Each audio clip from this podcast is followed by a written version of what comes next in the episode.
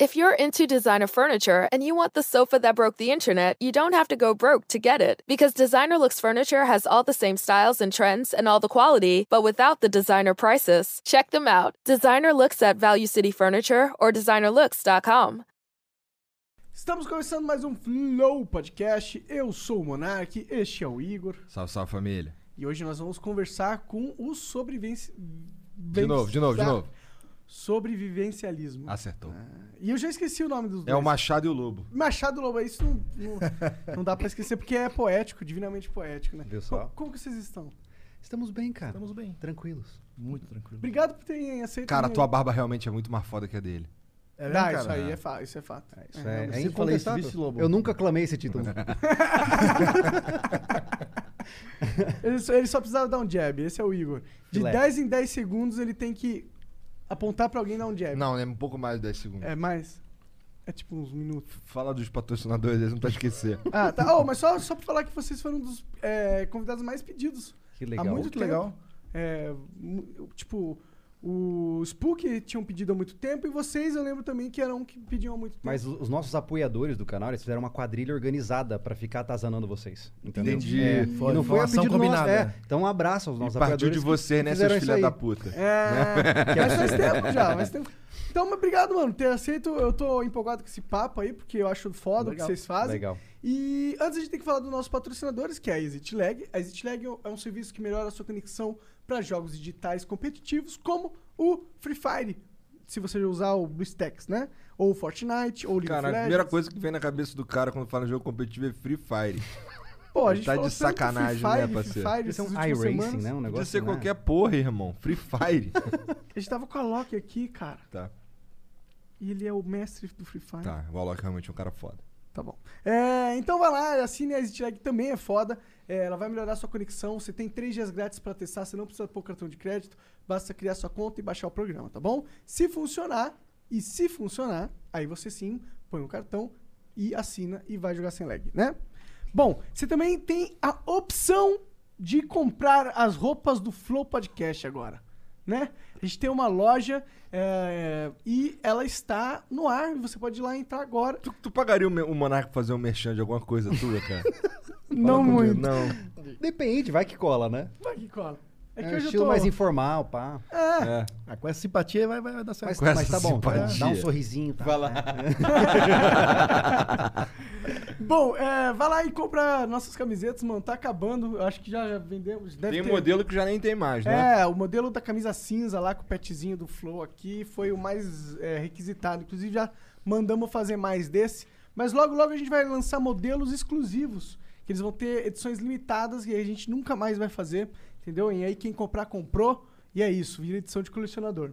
Bom, você também pode virar membro do, do Flow. Como que se vira membro do Flow? Você vai no site ou você aponta o celular para a tela aí que tá nosso QR Code aparecendo. E sendo membro do Flow, você vai ganhar descontos progressivos na loja de até 25%, ou 20% ou 25%? 25 se for membro humilde e 50% se for membro burguês. Exato. É, e também vai receber a chance de ganhar vários prêmios que a gente vai é, doar aí pra galera. E também tem a, a opção de você ver as fotos do mural, com mais fotos que. Não é moral, caralho, é galeria. É, na galeria. Tem fotos exclusivas lá na galeria também. E muito Eu falei mais. merda, Jean? Não, é isso mesmo. Tá. Então é isso. A É, pessoa corta o cara, corrige o cara e falou O merda. mural é da época do flogão, né, cara? Caralho, é porque. é, Então, o que acontece? No site tem moral. E o moral é outra parada. Essa é pra Entendi. botar pet note, não mas sei o não, quê. tem mais mural. Virou pet note, né? Não, tem também mural. O que, que é o mural, então? Mural é onde a gente solta uns spoilers, solta umas paradas que é tipo um, ideias só. É tá tipo ligado? uma aba da comunidade do YouTube. É tipo isso. Entendi. Aí demos o nome de moral porque a gente é retrô. É vintage. É vintage. É vintage, é. É, lembrando que você pode mandar uma pergunta pra esses caras aqui pra gente. É, basta mandar 300 bits aí na Twitch. As primeiras cinco perguntas são 300 bits, as últimas são 1.200 bits. E, as do, meio, é, são 600 Calma aí, bits. vamos organizar essa porra. São 15 perguntas. As três primeiras, as cinco primeiras 300 bits, as cinco seguintes 600 bits e as cinco últimas 1200 bits. Exato. Se quiser mandar uma propaganda, 20 mil bits, tá bom? é isso. É, vai pegar a melhor parte de todas as conversas, inclusive essa aqui, lá no Cortes do Flow. Cortes do Flow, assina esse canal. Ele tem que estar na sua mente. Cortes do Flow. Cara, hoje eu acho que é a primeira vez que a gente vai ter um, ainda que não praticando, psicólogo na mesa aí. e tu, cara? Tu fazia, eu sei que ele era psicólogo. E tu? Fazia o quê? Cara, era o cara que vivia pra ter um psicólogo no futuro. Louco que teu nome é Machado e tu já tem cara de lenhador mesmo, cara. Pior que é Caiu bem, verdade, né, né, cara? cara? Caiu bem. Até a, ba- a cara. barba de lenhador tem. Hoje, uma- eu, hoje, eu- hoje eu penso assim, cara, que meu sobrenome caiu como uma luva no Porra. sobrevivencialismo. Não participo, eu não, não, não pertencia a esse mundo, não, meu. Até três anos atrás eu era um cara comum lá do norte da ilha de Vivia na Florianópolis. Matrix mesmo. Ah, é? Total, total. Não gostava de CLT, armas, não pá. acampava, apesar de achar tudo muito legal, entendeu? E só trabalhava, que nem um Mas cavalo. vocês eram amigos, eu imagino. Não, a gente se conheceu há três anos. Final de 2016 a gente se Que conheceu. doideira, É, a gente estava num projeto junto de uma loja, que aí deu tudo errado. E a gente saiu em 2019, a gente ficou focado em conteúdo.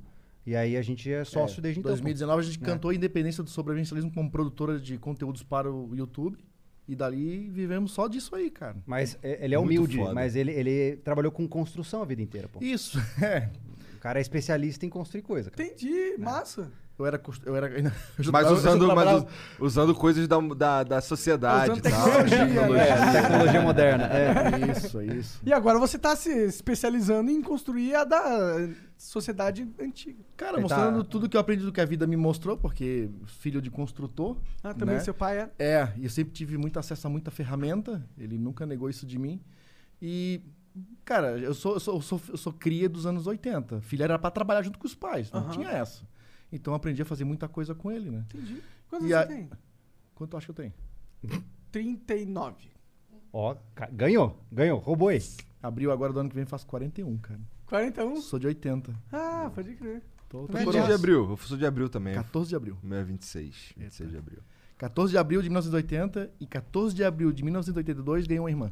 Caralho. É bom que economiza no presente. né? Aham, era, do- é, era festa, o mesma aniversário pra dois É. filhos, a minha mãe. Foi Filé. uma maravilha. É, isso aí. então, eu já faço só Os pais, qua- né? Eu já quase faço isso porque eu tenho duas filhas de janeiro. São de dias diferentes, mas é uma festa só. Junta. Foda-se. Melhor Pô, coisa. Inteligente, olha, pega a festa. Qual de data do meio aí, tá com a festa aí. Ai, ai. O melhor jeito. Eu já falo pra minha irmã assim, ela vai dar um presente pra mim, eu vou dar um pra ela. Cara, ninguém dá nada pra ninguém, economiza. É Zero zero. pronto. Pronto. É verdade. Se anula, nada né? aconteceu, né? Se anula, se anula. Um vale presente pra você, um vale presente pra você. Ah, beleza. Oh, mas, mas assim, de falar aqui, quando eu comecei a trabalhar com ele, na verdade, quando eu cheguei lá na região de- de Floripa, porque eu não sou de Floripa, sou de Mato Grosso do Sul, lá da região do Pantanal, né, Campo Grande. Eu não sabia botar nenhuma prateleira na parede, cara.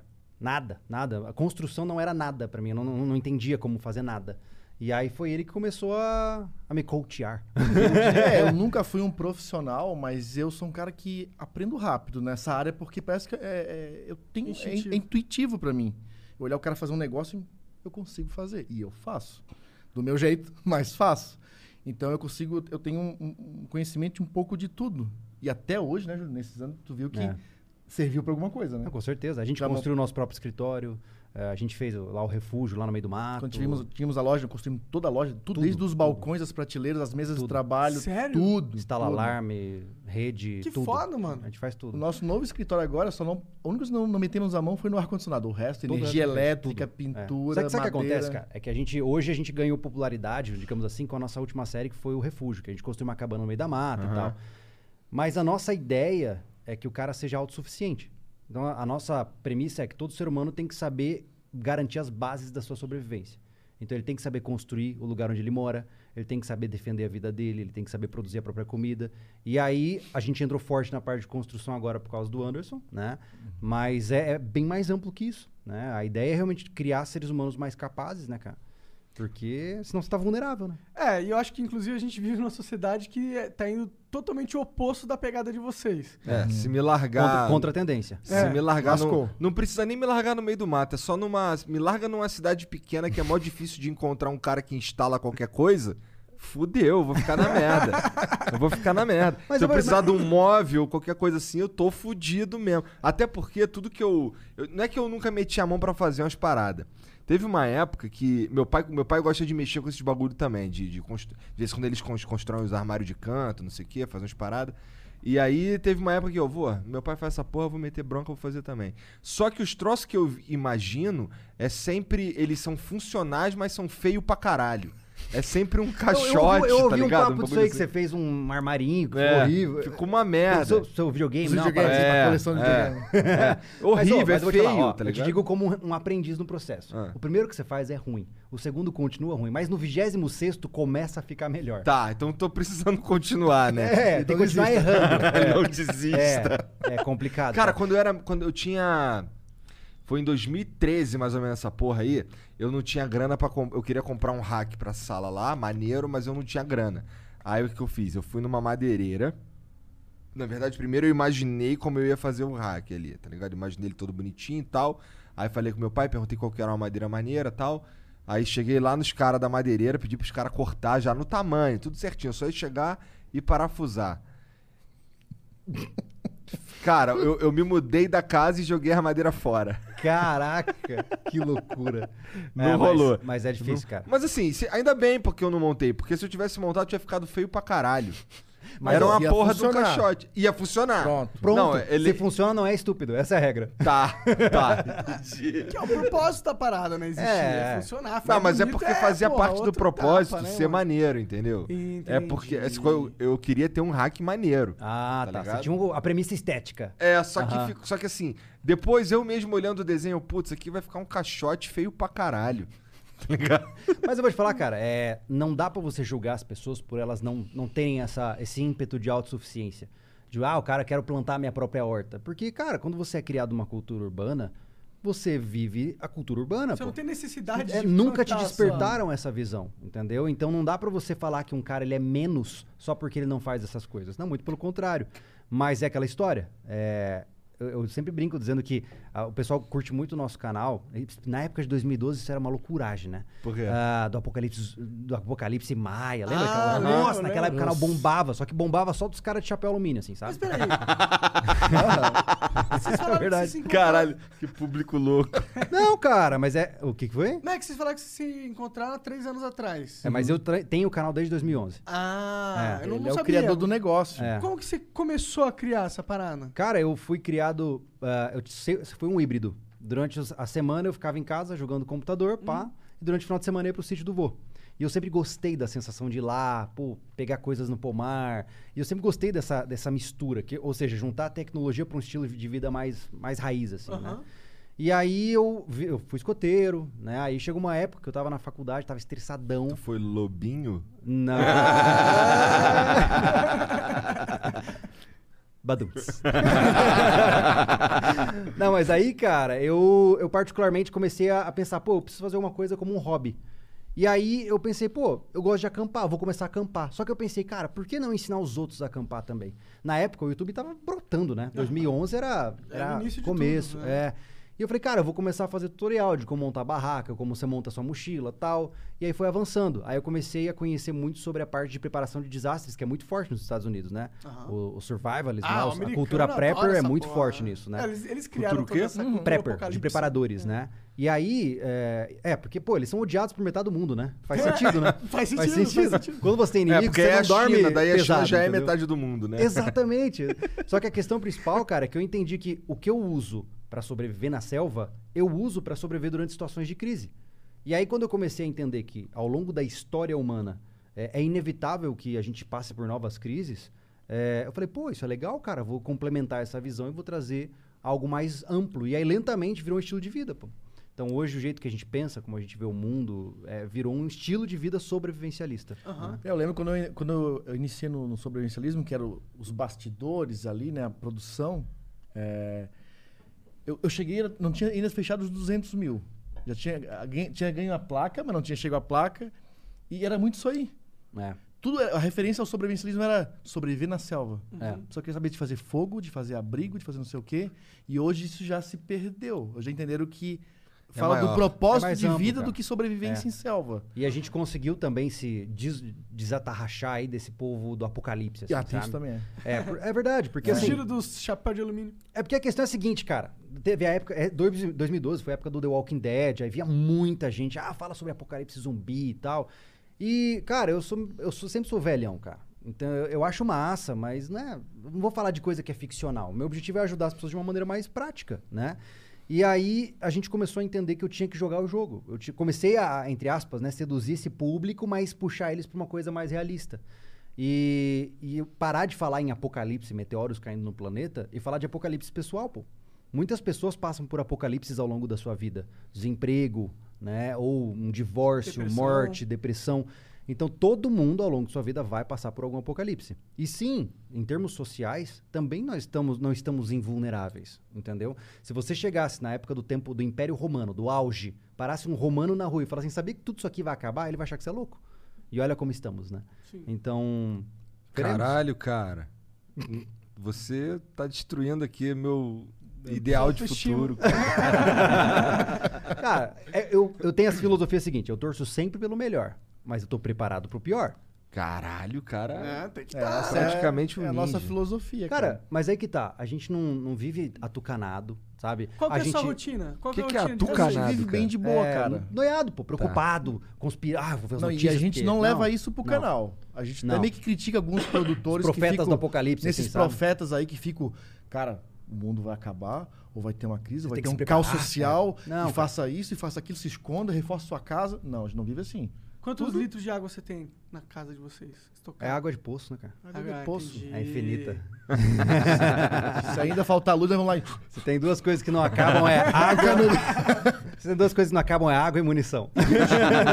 A horta, a horta garante a, quilo de comida. Então, a gente, a gente passou por um processo de transição agora, Aham. né? A gente tinha feito uma decisão, cara, que ia ser muito legal. A gente ia, a gente mudou, a gente saiu da, da região litorânea lá de Santa Catarina, a gente foi pro meio do mato na serra de Santa Catarina. Morar 1.100 metros 1.100 metros de altura, 30 quilômetros da cidade mais próxima. Ia ser, tipo assim, vivendo a modo... Cara, Nômade não, é aquela Nômade coisa, não, colon- é- colonizador. Aham. Chega num lugar e vamos colo- começar do zero. da hora. né? Eu, pior que essa é uma pira que eu acho que. É legal, to- cara. Todo mundo tem, assim. Pelo menos todo homem tem. A gente sempre teve essa. É. Eu confesso que eu tenho essa pira um pouco.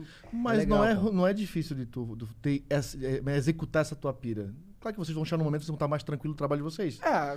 Vai, Você ter, vai, compra um vai ter sítio, tempo na vida entendeu? de vocês. É, Vai, compra pô. um sítio, vai fazendo. Tipo, vira um hobbyzinho no Cara, final de todo semana. homem quer ter um sítio no final de semana. É. É, tem um refúgiozinho longe Cara, de todo vocês vão mundo, chegar tá num ligado? ponto que É. vocês são, vocês são público pra caramba. Vocês vão querer se esconder em algum lugar. Tem um canto que É. ninguém sabe onde é que é. É. E a gente fez isso pra trazer conteúdo, pra mostrar que era possível.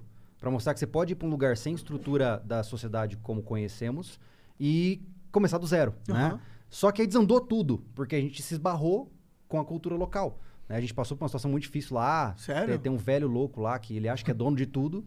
E eu, eu corro, né? Coroner. Eu, eu treino, eu treino pra ultramaratona. E, Caralho. e aí eu saí correndo, e eu saio correndo desarmado, né? Óbvio, eu não vou correr com peso de arma na barriga nem nada. E o cara me confrontou, jogou o cavalo pra cima de mim, atirou pra cima. Não queria a gente ali, porque eu não queria trazer. A gente não queria, não queria que a gente filmasse nada, que a gente ia começar tá a trazer fazendo gente várias ali. coisas Cara, legal, ah, esse tipo de né? lugar, cara, tem muito crime ambiental não documentado. É. Entendeu? Ah. É, tem muito esqueminha, ah, essa área aqui é protegida, mas o cara vai lá, bosqueia primeiro, pro satélite tirar outra foto, ele vai lá, tira uma árvore, e assim vai. Tem altos esquemas que esses caras fazem. e os caras não querem se incomodar. Eu não tô falando que esse cara fez isso. É, não é isso que mas a tô questão falando. é, você imagina, é, como é que eu vou deixar minha esposa e minha filha pequena é, num lugar isolado a 30 quilômetros da cidade? Porque lá a polícia não chega, só chegava 4x4. Nenhum carro normal chega, entendeu? Como é que eu vou deixar eles lá sabendo que o vizinho, que é dono de toda a propriedade em volta, certo? É maluco. É maluco. Aí, cara, a gente teve que. É isso, o pé da esse, né? nosso, da- esses povo maluco, ou quando se sente ameaçado, isso acontece muito, cara. É, é, por exemplo, a gente tava é, achando uma área para fazer uma, uma, uma das temáticas de uma. Não é um curso, né, Júlio? É um. O quê? A UDR. É um. É um uma- desafio. É um desafio. A gente faz um desafio lá onde o cara, tipo, aqueles. Desafio de Sabe resiliência. aqueles, é. aqueles vídeos dos navies americanos lá, Aham. Navy SEAls? Aham. A gente Lá um que nome, sofre né? fome, Hell's Week, água. é. Hell's Week. É, um a gente fez algo parecido, A gente fez aqui, adaptado é. para nossa realidade. É, com e dois bot- mergulhadores de combate da Marinha. E botamos lá É. 15 Caralho. quase 20 caboclos lá sofrer. E, mano, pra não, pra não fugir muito, podemos até falar isso depois, a gente Ah. tá procurando uma área pra temática de sobrevivência, que enfiar eles no mato com poucos recursos, pra eles se abrigar e fazer comida à noite. Uhum. Quando eu e ele tava procurando esse local, achamos uma uma cevada de caça. É, uma área de preservação O ferrada. problema do mato, nós já fizemos um vídeo sobre isso, é encontrar um caçador. Por isso eu tô andando no mato, eu e o Júlio lá, fazendo um vídeo e tal, e encontro um cara com uma jaguatirica no ombro, morta. É ma- Ele vai pagar menos na cadeia se ele me matar do que se ele for pego com a Aham. jaguatirica. Ah, é? A multa é, absurda. A lei ambiental é, cadeia muito mais rígida cara. do que a lei é, criminal civil. É, se um caçador te encontra e ele vê que você, obviamente, sei lá, um coreiro de jacaré, Não, ele vai matar, vai matar gente você. com uma câmera na mão, cara. É, pior Estamos aqui filmando. que- Pior Ó, ainda. É. Fudeu. É. É, é bem perigoso É. viver Então na floresta lu- e um problema não então é nem o esses animal, lugar- né? Cara, olha assim, só. ó, mata fechada, esses lugares, esses lugares rurais isolados, tu vai encontrar Cara, essa- com esses exceção, loucos, cara. com exceção da Amazônia, tá? Todo mato tem gente. Todo mato tem trilha e tem Tem. gente andando o tempo todo. Ah, é? É muito normal. Cara, é- você pode pegar aí 800 hectares de mato, tem trieiro de caçador de tudo quanto é lado. Entendeu? Porque os caras são caçadores de subsistência. Nós, nós ficamos É. um refúgio bem no- em cima de um trieiro. É, Ainda bem que eu, jurava que ele, que ele ia pegar fogo, cara. O que, que é um trieiro? Trieiro onde é eles um- passam. o caminho que os caras abriram uma picada Tá, ali pra. tá. Entendeu? Pra caçar. É, mas o ponto principal que eu tô dizendo é que, é, cara, nó- nós somos instrutores de tiro, a gente tem uma longa história com armas de fogo. E, mano, você não ameaça uma pessoa que tá com a família morando isolada num lugar. E aí eu me vi numa situação, cara, eu preciso ir embora. Ou eu mato esse cara. Eu não, não vou falar nessas palavras por razões óbvias, mas ia dar numa situação infeliz. Né? Então a gente falou, cara, não é o momento pra estragar minha vida ainda. então a gente decidiu picar o pé da mula. E a Aí- gente. E assim, foi uma decisão rápida, Foi. mas inteligente, porque a gente gastou uma, pra nós uma fortuna lá em cima, porque a gente teve que fazer casa e aí É. aprimorar o que tinha lá, né? E, e, poxa, lá fora todo o trabalho antes disso tudo, de, de- de preparar a família pra ir pra lá, né? Ele tem uma esposa com uma filha, eu também tenho. E aí, cara, dar uma ré dessa foi, foi, É. foi loucuragem, Mas assim. todo esse balão é pra dizer que a gente ho- hoje eu moro numa chácara, né? E a gente tá estruturando a chácara agora, porque a gente se mudou em novembro. E Então, onde vocês arranjaram? Onde é esse espaço? é na região de Florianópolis. É. E, Na Grande Florianópolis. É. né? e ele atende às suas necessidades, assim, tipo, é um matão grande, tem espaço pra vocês gravarem? Sim. Eu diria que temos aí três anos de aproveitamento do local, aproximadamente. Talvez um pouco Uhum. mais. Nosso sonho, cara, é realmente comprar uma propriedade grande, Aham. fazer clube de tiro dentro, fazer tudo dentro. Ah, né? isso parece muito legal. É, isso não aconteceu ainda, porque a gente mora de aluguel. Aham. Então, como é que eu vou investir em sustentabilidade numa casa alugada? Vou botar placa solar, É. coleta de água, fazer horta, Sim, criar sim. bicho. Então, dessa vez, né, depois desse susto todo, a gente conseguiu uma chácara. Falei, aí a gente começou pra caramba essa semana de vir pra caramba. Nossa. Andamos pelo local e pensamos tudo assim, e- e então um monte de projetos assim, cara, aqui vai dar pra fazer isso. É. Porque daqui a gente vai pro nosso lugar. Fato agora, né? Então é só levar isso, esse tudo que a gente aprendeu pra lá. Então podemos começar já. E essa chácara é segura? A cara dele. É extremamente seguro. É, sério. É a chácara mais segura da região. Tá certo, tá certo. é, Vai né? ser muito segura. tu já ensinou tua mulher a atirar, a tua também? A Ela minha já esposa tira melhor que eu. É? Por isso que eu sempre respeito Aham. ela, cara. Entendi. Parece uma boa escolha. Eu- sim, senhora, direto. Ela tá me vendo agora, amor, te amo, tá? Ela briga comigo, cara. Porra, tu tava falando mais cedo aí do lance de que tu ia acampar e aí tava falando de assim, ensinar os outros a acampar. Aham. Mas tu passou sufoco no primeiro. Fala que sim, vai. Cara, é porque eu comecei dentro, dentro do escotismo, praticamente. Porra, então porque tinha eu passei um um suporte, sufoco cara. fudido a primeira vez que eu fui. É mesmo? Porra, ó, pra ter uma ideia, a gente vi- tinha uns amigos, a gente tava no meio do mato, na roça mesmo, lá no interior do Rio. E aí a gente olhou assim, tinha um morro maneiro. Ó, porra, vamos, vamos, Olha as vamos, ideias. vamos pro morro, vamos, vamos, Vamos botar lá. uma porra de uma, de uma barraca lá, vamos fincar uma bandeira naquele morro lá. Aí, Conquistador. eu e mais três moleque. Baixou É. Napoleão Indiana Bonaparte, Jones, cara. Tarzan. Aí demorou, vamos. Aí compramos uma tinta de jet pra poder escrever na bandeira, não sei o quê. Levei uma espingarda de chumbinho do meu, pai. Deus, são- Quantos anos você tinha nisso aí, cara? Eu devia ter uns 15 anos. É, é a idade que a gente quer se matar mesmo. É, então. Aí levei um lampião, aí uma mochila. Cara, a porra da barraca era pesada pra caralho, muito pesada. Eu sofrendo aquela porra nas costas fudido. Aí, aí beleza. Aí, aí passamos por uns atoleiros, escorregamos, tomamos tabaco, não sei o quê.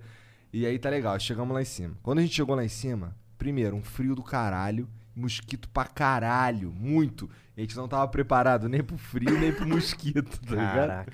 É, eu E é passei por tipo- algo assim, pô. A primeira montanha que eu tentei subir, que foi o Pico Paraná, é, ali em Curitiba, eu fui subir eu, nu- eu nunca tinha experienciado, pô. E aí eu fui pego desprevenido.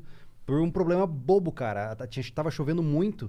E você tem uma capa que você coloca na mochila, né? Só que você vai andando e a trilha era fechada e os galhos molhados vão raspando na mochila, vão raspando. Cara, depois de 12 horas, minha mochila tava molhada. Aí eu cheguei no acampamento. E você de- molhado, de- né? É, devia estar uns 5 graus Nossa. e tudo molhado. No topo da mon- montanha lá. assim, Não no topo veio- não, numa base da montanha, né? Ah. Cara, foi uma noite inesquecível. Essa, essa minha Só também que foi. é- É, a gente é uma, foi noite, é uma noite de muitas horas. 2017, 2017, ah, vamos subir. Eu já tava com ele, já nesse- nessa primeira. É. Nem sabia quem era esse cara. Mas aí a gente subiu e pegamos chuva o É. tempo. A gente não viu paisagem. Mas é legal, Subi cara. 1.200, não vimos, não vimos 10 metros à frente. Caralho. Aí Com viu uma chuva parede e branca. nevoeiro, assim. o tempo É, inteiro. loucura. Nossa. Tempo Mas é legal, cara. Eu digo assim, é, você sempre vai começar como um maneca. Não tem jeito, né? Você não pode chegar numa ideia de que você vai sobreviver e vai dar... Não, pô. Primeiro que esse tipo de expedição, assim, você exige equipamento. Se você for com equipamento ruim, vai dar ruim. Não importa o quão bom você seja. Se você vai comprar uma barraca de mercado, que é feita para esses campezinhos estruturados, e subir uma montanha, vai dar ruim, pô. É a mesma coisa você pegar um Uno e botar numa trilha de Jeep, entendeu? Não funciona. Pior né? que a barraca do meu pai era uma barraca foda mesmo. Tanto que ela era pesada. Bom, não sei se ela era. Camp com família inteira, cachorro, passarinho. É, era uma dessas. Então era inapropriada. Pro- Sim, ela era, primeiro que ela era pesada pra caralho. Então já aí já é inapropriada. É. E aí chegamos lá, ninguém sabia montar o bagulho direito. Montamos mais ou menos lá, não sei o quê. E aí não dava pra dormir dentro da barraca porque, nossa, tava fedendo pra caralho, choveu Meu também. Deus do céu. Uma merda. Aí fomos, aí beleza, aí parou a chuva, fomos dormir em cima da pedra, mosquito pra caralho, mó frio, não sei o quê. Meu irmão, no dia seguinte, aí, aí por graças a Deus amanheceu, caralho, cadê? Pega a bandeira aí. A bandeira era um lençol, e aí quando eu fui pegar o, o jet pra pintar, aquele piruzinho de cima que Não acredito. saiu. Aí eu fiquei, caralho, mano, eu não acredito, cara. Eu vim até aqui e aí não tem o jet. Não, vou Peraí, pintar essa mas porra. peraí, o que, que você ia pintar na bandeira? Eu ia, sei lá, eu ia botar Uma qualquer pica, coisa. provavelmente. Uma rola, é, talvez. No mínimo marcante. É, é. Olha, olha pro morro, poético. Tá? Tem uma pirocossa. Aí o. Aí eu peguei. Eu, porra, tive uma ideia. Escuta essa. survival, survival. Peguei, a gente tinha uma estampinha de, de, de refrigerante. Aí peguei a tampinha de refrigerante, fiz um furinho em cima, fiz um furinho na frente. Aí coloquei em cima da lata do jet. E minha ideia era a seguinte: eu vou apertar aqui, aí a tinta vai sair pelo furinho da frente. Nossa. Cara, Vai sair escorrendo. Cara, quando eu apertei aquela porra, primeiro eu atirei a tampinha muito longe e fiquei com a cara toda prateada. Cara, fiquei muito puto. Eu, pô, só, só amarra essa porra e pendura aí que se foda. Aí botamos a bandeira lá. E aí na hora de descer, capotando, com lampião. Com as... Fo- eu já tava tão puto que não tava nem aí, foda-se. Capotando mesmo, tá ligado? Chegamos, cara- Aí andando derrotado na rua, assim, todo mundo olhando. Eu e mais os três amigos lá, derrotado na rua, andando Mas, cara, vou te lá. falar, isso aí, é, o que você fez é subestimar o desafio, pô. E a mesma coisa acontece, cara, a gente já viu gente, né, em trilhas técnicas, o cara de calça jeans, com uma mochilinha ali, com uma garrafa de Red Bull. Aí você fica, meu Deus! que é uma Mas, trilha- esse, mas é o tipo de experiência, cara, que frustra o cara, o cara nunca mais faz. É, porque o cara fica nunca mais Cara, logo, me ó, molhei, me Vou machuquei. te falar, Porque não montanha. sabe. Cara, a gente já Porque fez não sabe. travessia. Ó, eu fiz uma travessia que é a maior praia do mundo, que é aqui no Brasil, inclusive, né? Que é de Rio Grande até Chuí, lá no Rio Grande do Sul. São, são 230 quilômetros caminhando. Pode crer, eu já ouvi falar disso. É, eu fiz ela autossuficiente, né? Com. Demorei seis dias, sete dias, cinco dias. Enfim, Autossuficiente é, ele leva todos tudo. os- Eu levo que comida, precisa barraca, pra dormir, 25 comer na e beber. mochila, andando na praia. Quantos quilos? Né? 25 quilos na mochila. 25. mais ou menos. É. Então, só que aí que tá. é, eu tinha tanta tecnologia com equipamentos que você não passa desconforto físico. Você entendeu? É, você vai subir uma montanha, se você está vestido da forma certa, você não passa desconforto físico. Quando o cara vai de camisetinha de algodão, sabe? Com um casaquinho de jeans, puta. Aí, Qual que é a vestimenta apropriada pra uma trilha técnica? Aí que tá, depende. Porque, por Depende exemplo. da trilha. É, porque Se for na trilhas- neve, Cara, é a mesma coisa. Aham. é, um- vou fazer uma analogia completamente aleatória, mas. Cada. Você, cada... você pode, você é psicólogo. Não, é assim, ó, cada raid que você vai fazer, você tem um setup diferente, não tem? Aham, claro, No, no cara, game. dá uma bala mesma coisa. cara. Dá a água na mesma boca coisa. já. Então, por exemplo, se eu vou subir uma montanha, a primeira coisa que você tem que fazer é um estudo local, pra saber a alti- a altimetria dela, clima. Porque se eu for pegar zero graus, eu vou usar um saco de dormir até menos 5. Se eu for pegar menos 10, eu vou usar um saco de dormir até menos 30. Então você vai construindo teu setup de acordo com o desafio, entendeu? Você vai criando o seu setup. Então você, pô, é, ah, vai estar frio, mas eu vou estar em deslocamento rápido. Então eu vou evitar usar, por exemplo, uma camiseta segunda pele. Então você vai construindo um setup. Só que depois que você pegou a moral, cara, não tem ambiente que você vá que você passa perrengue, porque hoje você tem muita tecnologia associada, cara. É, mas assim, não se engane que no Brasil, ó, tipo, a a- o Pico Paraná é 1.200, né? Mil- 1200 e pouco. 1260, é. né? Por mais que a gente tá em região mais tropical, que, ou, né, quente, cara, essas montanhas acima de, de mil metros são frio à noite, cara. Baixou o sol já era. E o problema A principal é o clima, né? Que é, cai. é, aí, tu, aí, tempestuoso, tu, né? aí tu se prepara com a temperatura da tua casa e chega lá, tá com puta frio, não levou o saco certo. Foi Essas isso. coisas, É, começa a pensar, Só tá que é que a gente não tinha saco nenhum, entendeu? Ixi. A gente Não, foi mas aí, cara, ainda, é né? por essas e outras você vê gente sendo resgatado por bombeiro o tempo todo, cara. Tem que gente chegou morrendo. lá, É, cara, tem o Cambirela, que é um morro que tá do lado do, da, de Florianópolis. Cara, é um morro, tá do, la- do la- dentro da cidade, praticamente. Ele tem 900 metros de altura. Cara, é um morro que ele não. Ele, é- ele, é, ele tem um pouco de escalaminhada, que é. Voltando à sua pergunta da questão do que é uma trilha técnica, é uma trilha que você tem que tomar cuidado com o que você tá fazendo para se orientar corretamente, para você poder subir, porque tem escalaminhada é quando não é só andar. Por exemplo, tem raiz que tem que se segurar para subir e tal. Então é uma trilha que se você vacilar, você torce um pé e você tá ali no meio do nada, né? Pode crer. Cara, esse lugar tem um monte de gente que se perde o tempo todo. Porque, ah, não, mas é perde, do lado se da cidade, é machuca. pertinho. É, e direto os bombeiros estão indo lá resgatar os caras, porque as pessoas subestimam, pô. O cara vê na internet, vê lá o Bear Grylls, né? Aham. Fala assim, ah, deve ser fácil isso aí. Aham. Tem um, tem um, tem um, tem um É brother, facinho. cara, tem um brother, cara, que ele. ele Só bebeu xixi, pô. Ele frequentava a, lo- a loja, a loja lá, seguidor do canal, ferrenho, assim. E aí um dia tá tomando um café, acho que era no domingo, aí bate o WhatsApp, olha a foto assim. O cara feliz da vida, mais uns três amigos, um selfie assim, lá no Cambirela. E aí ele assim, pô, foi legal, não sei o que, a paisagem é massa. Pô, mas passei um frio à noite, eu vim sem saco de dormir. E eu falei, cara, tu não segue sobrevivencialismo então? o cara só vem por diversão. Cara, é. Tu, ó, o lugar tem histórico de, de, de, de queda de, neve, né? temperatura, de neve, Neve, como é, teve, já acho que foi em nevou lá. 2011, acho que foi. É. Como é que o cara vai pro lugar daquele despreparado, mano? É pedir pra morrer? É. Aí Mas- atrapalha a vibe dos amiguinhos tudo, que foram tudo com a jaqueta maneira, né? E tal. Ah. Então, é essas coisas que tem que pensar, cara. Tipo, é um bate-volta, não vou nem levar roupa, porque não vou Mas- tomar banho. E aí tu se, Em um quebra. contraponto, né, Anderson? É, nem sempre o equipamento é mais importante, o mindset é importante. Também. Porque, e aí que veio a ideia. Pô, óbvio, puxando a sardinha pro meu lado, né, cara? Esto- Vê qualquer história desses caras sobreviventes, que passaram por perrengues absurdos aí, de ficar 90 dias no mar à deriva. O que sustentou os caras não era equipamento, era o mindset deles, né? O cara, eu vou passar por isso, né? E a gente já conheceu pessoas, cara, que os caras, a gente, na verdade, criou um programa, que é a Oficina de Desgaste e Resiliência, pra surrar os caras. É isso, a gente, eu peguei o modelo da Hell Week, lá do Buds, pegamos dois amigos que são mergulhadores de combate da, da Marinha Brasileira, e esses caras, eles basicamente têm o papel de durante, quanto eram? 36, não, A, 50... pri- a primeira, 56 o piloto horas. foi 36, o, a gente fez a segunda temporada que foi oficial, 56. É, 56 horas pra surrar os caras até eles desistirem. Surrar, eu digo, né, passando É. por perrengue. Não existe violência Colocar ele- física. é claro, Deixa É. ele se fudendo ali. Cara, então Cara, assim, muito. cara... É muito. Não, Mas- Mas, pra mas ter eu noção, sei- os caras já saem da rodoviária de Florianópolis é, vendado. Amarrado, com capuz encapuzado e numa amarrado, van. cara. Caralho! Aí chega numa praia lá, e aí das 5 da manhã até uma da tarde, cara, é onda na cara, rolar na areia pra virar croquete. Cara, é...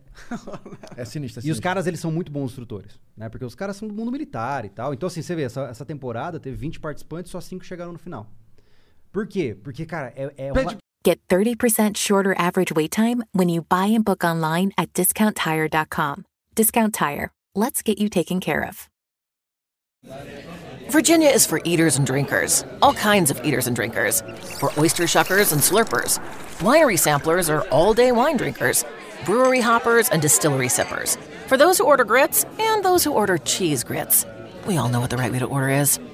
For barbecue triers who turn into finger lickers and meat off the bone suckers. Mm. All right, all this talk of food is making me hungry. I gotta go get some mac and cheese. Like I was saying, Virginia is for all sorts of food lovers. So come love it for yourself. Pra sair. É, mas, é, mas é legal, cara, que é um laboratório humano. induzindo o tempo inteiro, pô, na fraqueza do É. cara. Pra, Ma- pra sair. mas Isso é um aí, só me dá laboratório teu- humano incrível, é só cara. me dá teu número. É, É. facinho. É porque assim, ó, eu deixo claro, no momento que você fala que quer sair, você é o meu melhor amigo, pô. Você entrega o teu número pro instrutor e, cara, você vai tomar banho quente, vai comer, vai fazer tudo. E é a tentação o tempo todo, né, Isso cara? aí, cara. É o tempo Não- todo. Olha, olha, olha, Adoro isso aqui, cara. É bom. Mas aí, é cara, mesmo. o problema principal disso aí é que é, as pessoas elas sub- subestimam demais, sabe? A gente fez, a gente tem isso aí, tipo, como se fosse um programa mesmo. A gente fez cinco episódios, né, no, no YouTube. O segunda temporada acho que foi 7 ou 8. Se eu não me É, enfim, a gente fez tipo É um reality reality. show. Mas Fizemos uma um baita reality, tal. produção, Muito estilo- foda. Foda, É, mano. É Ficou bem sinistro. legal. É muito bom. Quem, quem, quem que se aplica pra essas porra? Cara, mas aí que tá. Tem muita gente que tá esperando uma oportunidade pra saber até onde ele vai. Entendi. Qual, qual é a quantidade de frio que eu aguento? Quanto tempo eu fico sem comer? E outra, lá você pode ser colocado ao seu limite com o suporte pra você não se matar. Essa é a Entendeu? proposta, porque É tu tens um lugar onde tu vai ver aonde tu pode chegar na dificuldade, onde tem todo um suporte psicológico e médico, Que sempre É. tem enfermeira lá. Tem toda equipe, todo né? pressão, temperatura. É. E, e mantém os caras Morrer não linha. vai, vai Não, sofrer pra não, caralho. A gente deixa no né? limiar de não vai- segurança, né? Eles não são É. agredidos, nada. É. só na cabeça. É só cabeça e físico Terror o tempo psicológico. inteiro. Frio. Tem, a noite do terror, a gente bota os caras num caixotezinho pra, e tranca eles lá, ficar dentro, claustrofóbico, joga água dentro. Tem noite do, a noite do, do terror é louca. É louco. Aí é louco. É Quem foi o filho é da puta que pensou nessas-. Olha lá, olha lá. Tu Quem? que pensou nas bad vibe toda, né? Vou quebrar esses caras todos. Não, mas olha, nada se cria, tudo se copia, né? Eu vi- gostei muito do modelo do Buds lá da formação dos SEALs americanos. E eles têm, inclusive, um sistema chamado Siri, que é o Escape, Evasion. Tipo assim, é uma prisão de guerra onde você tem que aprender a evadir. Eu falei, cara, isso é massa. Porque o que acontece? Você não vai pegar o cara na fome e no frio. Porque é engraçado, quando você tá um dia sem comer, um dia sem dormir, você aceita a tua condição de perrengue. Você fica tipo assim, tá, já, eu já estou aqui, deixa rolar. Não né? tem o que fazer. O que vai quebrar o cara é a cabeça. Aí você, come, aí você vai, bota áudio da família e- e vai indo. E aí agora, esse ano, a gente quer fazer outra, só que vai ser ma- mais hard. Vai ser no Rio de Janeiro. A gente vai botar 50 participantes, É, mas no Rio é hard, hein? vai soltar, vai soltar eles nos morros lá. Levem armas. Não, mas a, a moral agora a gente vai fazer um desafio mesmo. São 50 participantes, só um termina. Vai ser A louco. gente quer levar Então vocês vão irritar os caras até o... Até... Eles vão fazer um Battle Royale. É isso. Maneiro. Sem mortes, idealmente. É, É, sem hematomas, sem hematomas. sem É. hematomas. É, mas é essa a ideia. Porque, cara, eu sou fascinado pela mente humana em situações de dificuldade. Eu adoro. Mas não, mas não tem um perfil do cara que vai lá? Cara, Tem muito de policial tudo. que vai? Ó, não, depende. Porque geralmente quem trabalha com eh, posições de autoridade, ah, ele não quer se expor a uma possibilidade onde ele apareça como fraco, né? Muitos vão, inclusive os dois lá que terminaram. Isso, na segunda né? temporada a gente abriu pra, pra oficiais, pra militares. Aí a gente convidou É. bombeiro, policial É. militar.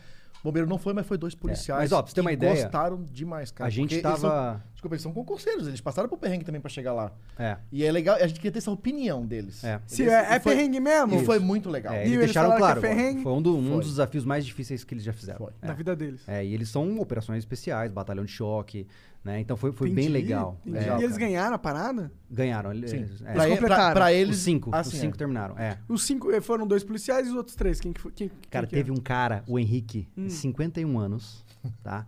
Ele, primeiro que ele já é louco porque ele coleciona Opala.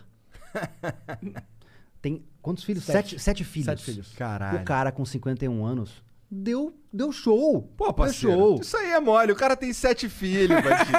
E coleciona Opala. Tirou férias, ele tirou férias, maluco. Eu vou pra lá, pode dar na minha cara, eu tô nem aí. É, cara, teve, Henrique é gente boa. teve um amigo nosso, um, um apoiador do canal que foi, ele veio de Amsterdã pra fazer o curso conosco também. Maneiro. Aquele moleque também foi fora de série. Era um Buda, Ele cara. ainda teve a capacidade, no final do desafio, falar assim: achei que ia ser mais difícil. Filha da puta. Caralho. Demorou então. No próximo tu vem aí. Venha. É, basicamente. É. É, o Henrique já quer se candidatar pra próxima. É, ó, né? é, tem- é, todos É, que fizeram é um querem. Sádico, cara. Cara, mas sabe por quê? É porque é uma, é uma situação ímpar, pô. Você já ficou com frio e não conseguiu se esquentar? Tipo, e não ter chance de saber quando você vai dormir, quando você vai comer. Cara, só louco. brevemente, assim, tipo, É fiquei louco. uns Então, 20 minutos passando o que tá acontecendo no minuto seguinte, cara. Mas Esse isso é, é legal, problema. cara, porque te endurece demais. E eu comecei a ter essas ideias porque eu, eu fiquei muito aficionado. Sou muito, muito eh, um ávido leitor de David Goggins. de- e aí, cara, eu. Meio psicopata. Total. E a- mas uma coisa que me O pegou David muito Goggins foi a. é diferenciado, esse Ele cara é. aí é maluco, mano. Eu peguei muito da parte da corrida, cara. Porque eu comecei a me apaixonar por corrida de longa distância, né? É, você falou que você tá treinando pra É, Marathon esse, você tá treinando... esse ano eu ia ter feito a, a Tutan, né? Que são 75 quilômetros de montanha. Então você vai correndo e você vai subindo Caralho. montanhas. É bem legal. Mas aí a pandemia zoou, né? E eu, eu tive que largar. Mas esse ano que vem agora, eu quero correr uma de 100 quilômetros, provavelmente. Porra! É, é, e é diretão, 100 km? É, direto. Tu corre, você- Machado? E é possível Oi? isso? Tu corre? É. Não. Cara, tem a Bom pra lá que exercitar, são né? 250 quilômetros sem parar, pô. Que isso? Ele é o cara cara. dos esportes, cara. É, eu sou. eu- cara, eu sou magrelo, cara. Eu não sei, eu não sou forte, mas eu sei correr. então eu foco no que eu sou bom. Tá né? certo, tá Esse certo. cara aqui, ele- não, a gente fez isso em vídeo, ele me supina. Tá? Aqui assim, ó, eu falo, pô, eu não tenho vergonha de ser magrelo, é o que eu tenho pra oferecer. Cada um com as suas especialidades, né, cara? exatamente, exatamente. Eu, no caso, só sou ter tudo, nem forte nem magrelo, é foda.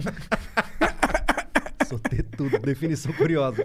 É, porque é verda- verdadeira. Ah, mas então, cara, e a gente curtiu, cara. A gente curtiu essa ideia de Pô, esse é vamos uma pôr as ideia pessoas ao limite. Genial de fazer isso com reality show. Aí no Brasil, É. cara, vocês É estão avançados, mano. É, é, a segunda temporada foi tão legal, tão bem produzida, tanto da parte de câmera, e a gente não tem as mais profissionais câmeras, É. mas foi tão bem. é, a- as, as, as imagens estavam tão no lance do negócio que deu tanta, Não, ficou, fi- ficou legal. tanta fidelidade e a, e a pós-produção, né? Que é a edição que é o Júlio que faz, porque depois ele não paga ninguém pra editar vídeo. É só eu e É, ele. eu quase Cara, morria de ter Entenda esse que negócio, o sobrevivencialismo é só eu e assim. Júlio Lobo, E mas nada. acabou. Mas nada. É, nós temos o Acabou. sobrinho dele que ajuda com algumas filmagens É, casuais. Ele vai entrar oficial né? agora pro próximo É. ano. Então, Mas assim, é ó, é, ficou tão bom a produção que é, todo comentário de todo final de semana que ele ia pro sábado, que era um, era, um- era um produto prêmio. É. Cara, isso tem que estar na Netflix, tem que estar na Netflix. É. É. muito bom e a pegada é igual e tal. E, e realmente é uma das nossas maiores produções, que é, é a UDR e o Projeto Refúgio. É, mas eu da faço um né? convite. Eu faço um convite pros caras que se acham assim, durão mesmo. Uhum. Se inscreve na próxima. Vai lá, vai Quando lá. é que é a próxima? Então, a gente tá marcando, vai ser no primeiro semestre. É. É, a gente, quando a gente abrir inscrições, a gente. Porque, cara, a primeira vez a gente fez a, o bobeira de abrir uma pré-inscrição. Tinha mais de 1.200 pessoas querendo se inscrever, pô. E eu tinha 20 vagas. Aí era uma loucura. E eu tenho Como que entrevistar os caras. né? É, eu tenho que entrevistar os caras.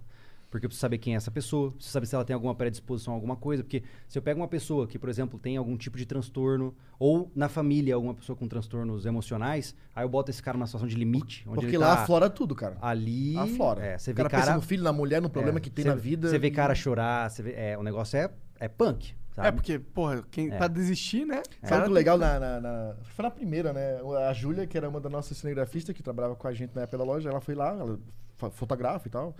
E aí eu olhava pra Júlia e tava assim, ó. a Júlia nem olhava mais pra câmera. Não, assim, ó. tava feio. Tava Aí feio. Você ficava.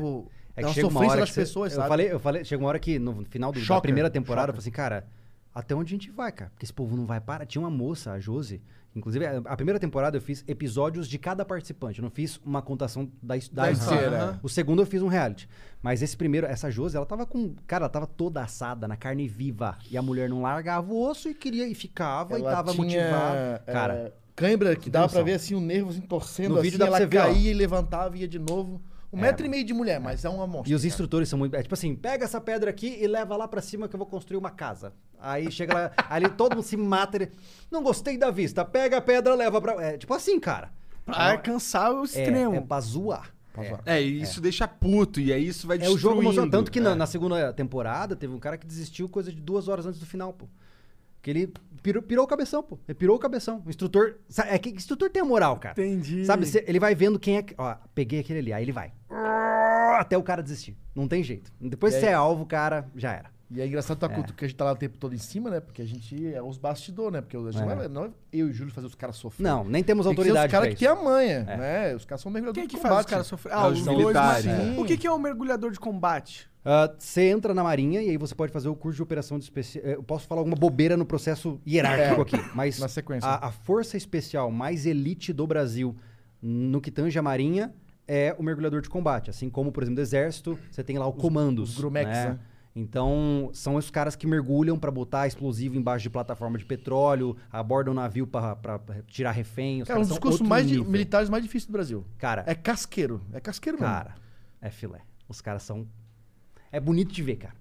É. Cê- Sabe quando você vê um Tu é indivíduo. psicopata total, cara. Não, É- cara, não é isso, mas. É que a gente não pode contar sou- o que eles falaram, mas é, é muito sinistro. É brother. bonito de ver, é não, sabe foda. por quê? Ó, eu, eu sou fascinado por ver alguém no seu máximo potencial de performance.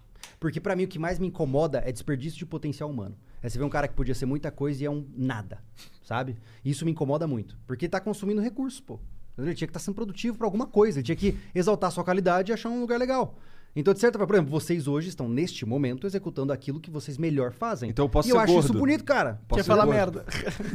Pro- problema Cara, teu. eu acho que a gente deixa, mano. Ema, ema, ema, ema. Entendeu?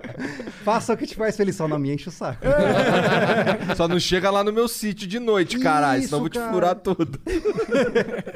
É, e, e a gente. Eu, eu acho isso legal, cara. Pô, é muito demais. É você vê uma pessoa que tá fazendo o que ela sabe fazer de melhor. É bonito de ver, pô. Desse teus, desses teus cursos aí que já estão publicados e tal, qual que é o, o- a prova que vocês mais acham foda? Cara, é uma soma. É? Porque, o, que nem a gente, a gente fez como alunos, o SOR, que é o Sobrevivência, Orientação e Resgate, é um curso que você faz resgates em locais isolados, né? No meio da mata e tal. cara, você fica molhado o tempo inteiro. Você fica tremendo o tempo inteiro. Então é. O que cansa o cara é, o acúmulo de coisas. Porque aí você começa com aquelas piras assim. Ah, pra que, que eu tô passando por isso? Pra que eu tô aqui passando frio? Eu vou embora. Aí você começa a entrar nesse discurso, tipo assim, eu não mereço estar aqui. Entendeu? E aí o cara desiste, cara. Então o que cansa o cara é essa, esse acúmulo de desconforto. E pra quem nunca passa por desconforto, cara, o desconforto assusta. E o desconforto que a gente fala é assim, ó.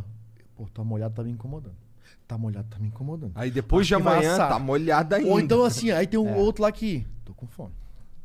Porra, que fome. E começa. Porra, que fome. Porra, que fome. O cara Então- mergulha. No, o, o sofrimento dele é. É. maior do que de todo mundo. Entendeu? Entendeu? E- Tá todo mundo igual, mas o dele é o pior. Tá todo mundo um bagaço, mas ele tá preocupado com ele. Aí entra o egoísmo. Entra... É. Cara, e assim vai. Depende da chave que tu cria na Não, tua ca- cabeça. é, eles criam dificuldade. Por exemplo, na nossa edição especificamente, quando você. Ah, preciso urinar. Cara, eles te levavam embaixo de uma mangueira gelada, a, devia estar o quê? 5, 10 graus, e você tinha que urinar Tava dentro frio, das bicho. calças, levando água fria na cabeça. E eu sou um mijão, né, cara? Eu levei chuveiro, eu levei mangueira o tempo inteiro. e a gente mijava na calça. a minha bota tava um curtiço, cara. Porque eu, aí tinha que ficar em pé, aí o Não, o mijo Anderson- ia pela perna Não. e a bota era impermeável. Ficou uma piscina de xixi. Olha só, cara. o Anderson ele tem um problema sério com o sono. Ele, ele e o sono Ah, não são dos melhores amigos. É, na sala de aula, ele lá assim, ó, se, se você começasse a piscar, água. É que você né? tinha vários monitores inferno, que ficavam com a lanterninha. Aí quando eu via assim que fechava a pálpebra assim, via aquele, aquele flash assim, ó. Dormi. Lascou. Água. Uf. Cara, e depois de dois dias, você tá muito olhando banho. pra pessoa, você fala assim, eu não vou dormir, eu não vou dormir, eu não vou dormir. Você acordou. É, você, é, eu tô ligado, tô ligado. não sabia, Eu não cara. passei por nada tão sinistro assim, mas quando eu servi, eu fui pro acampamento Ah, o e acampamento lá, base. é, e lá foi, lá também tinha, tinha treinamento de azimuth, tinha treinamento de fio. O que eu me lembro mais é do fio amigo, que era um a gente tinha que andar por mais ou menos, a gente ficou andando duas, eu sei que eu fiquei umas Trilha duas horas. seguindo o fio, né? É. Aham. Duas horas no meio do mato com os filha da puta do soldado antigo tentando tomar o, o, o fuzil, né? Que na verdade Sim. era um pau de fogo. E. Caralho, eu era, eu era o 35 e eu passei na frente do 24. O 24 fi- caído dentro de um buraco. Eu tive que ajudar o cara a sair ainda. Meu Deus, cara. Cara, mas, tipo, é, tinha um buraco e o moleque tinha caído dentro do buraco, cara. mas é perigosíssimo. O sono é perigoso. E aí o Anderson ele pedia pra ir pro banho gelado de madrugada, no frio do inferno, pra ele tentar não Era dormir. muito sono, cara. Ele... Muito sono. Coitadinho, cara. Último dia, as últimas É. instruções pra fazer a simulação de resgate da, da, da- da aeronave, né? E eu lembro assim, eu não vou sentar. Se sentar, eu vou dormir. Aí eu tava na forra da porta, que é esse requadro quadrado aqui da porta Aham. aqui. Eu vou ficar aqui. Ela aqui, ó. Pum, dei com a testa. aí eu olhei, aí eu olhar pra trás, que peguei me olhando, né? Que tinha um monte sentado, alguns em pé. Aí os dois ou três estavam rindo. Aí eu não dormi mais, cara. Deu uma testada na porta. Cara, mas não, você não fica doente, mano? Passando frio assim pra caralho? Não, porque eles têm toda uma equipe. Na hora que, por exemplo, se você entrar no estado pré-hipotérmico, Ah. eles te pegam, te colocam ali de molho um pouquinho, você se recompõe o suficiente e volta pra ação. Aí ah, é? é, Ah, então é, tem é. esse Eles cuidado. controlam Aí pra é você manta não- aluminizada, chá quente. Pra, pra Acontece, então, isso. Acontece. Ah, é, entendi. Por exemplo, eu sou um cara muito magro. Então, a água gelada suga muito mais rapidamente a minha temperatura do que ele, que é mais corpulento. Sim. Entendeu? Então, essa que é a diferença. O Júlio parecia que o Marcos lá ia cair, cara. Cara, eu- eu, eu, sabe, eu tenho muita empatia treme. por pessoas que eu gosto. Eu gosto do cara, meu brother, meu parceiro. Aí eu tava lá naquela roda, aquela água gelada. Cara, E olhar pra ele você tem noção? Eu não. você vai morrer, cara. Na minha mente, eu falava assim, Júlio, respira, cara. Você não vai morrer. Eu tava assim, ó. eu não conseguia controlar o corpo, E cara. foi recente que veio morar cara. em Floripa, né? É, eu tinha recém vindo pô, de- O cara mora num lugar quente pra cacete, pô. Tem É. isso Aí- também, o é. corpo não tá acostumado Não, cara. né? Ô, eu bot- era 20 graus, já era inverno pra mim, cara. Sim, que nem quando eu tava no Rio, fui pra Curitiba e eu, não, ta- e eu não tinha roupa. E assim, eu passei um sufoco de frio dentro de casa. Caraca! Que eu não tinha roupa. Tá Porque assim, sacanagem. eu, só- eu tinha short e camisa e foda-se, entendeu? e aí eu peguei menos dois. Foi a primeira vez que eu vi menos dois na minha vida. Eu saí de Dói, né? 40. Dói. Dói. Cara, Dói, meu corpo dói. tremia tanto que, eu, que chegou um momento que meu corpo estava dolorido de tanto tremer. Aham. É bem. Horrível. É É bem sinistro, isso. é sinistro. né? Mas aí que tá. Ah, eu- o pessoal pensa, pô, que coisa de bizonho, pra que fazer isso, né? Mas, cara, essas coisas, elas vão criando em você uma, um- uma concepção muito clara de como sua mente funciona. Porque acontece, eu sei como eu penso quando eu tô sem dormir há dois dias, quando eu tô sem comer, quando eu tô com frio. Eu reconheço como é a minha mente nesse cenário. Porque, cara, ser educadinho, dar risada, dar bom dia quando você tá alimentado e quentinho é fácil.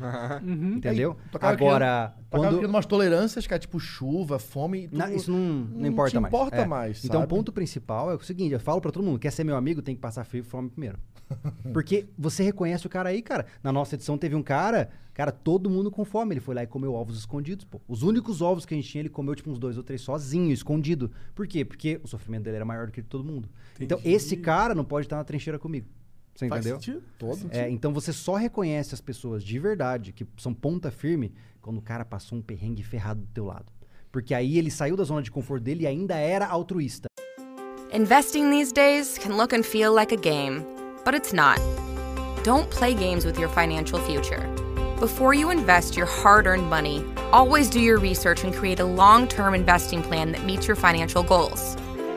Learn how at investor.gov, an unbiased resource for investment information, tools, and tips. Before you invest, investor.gov.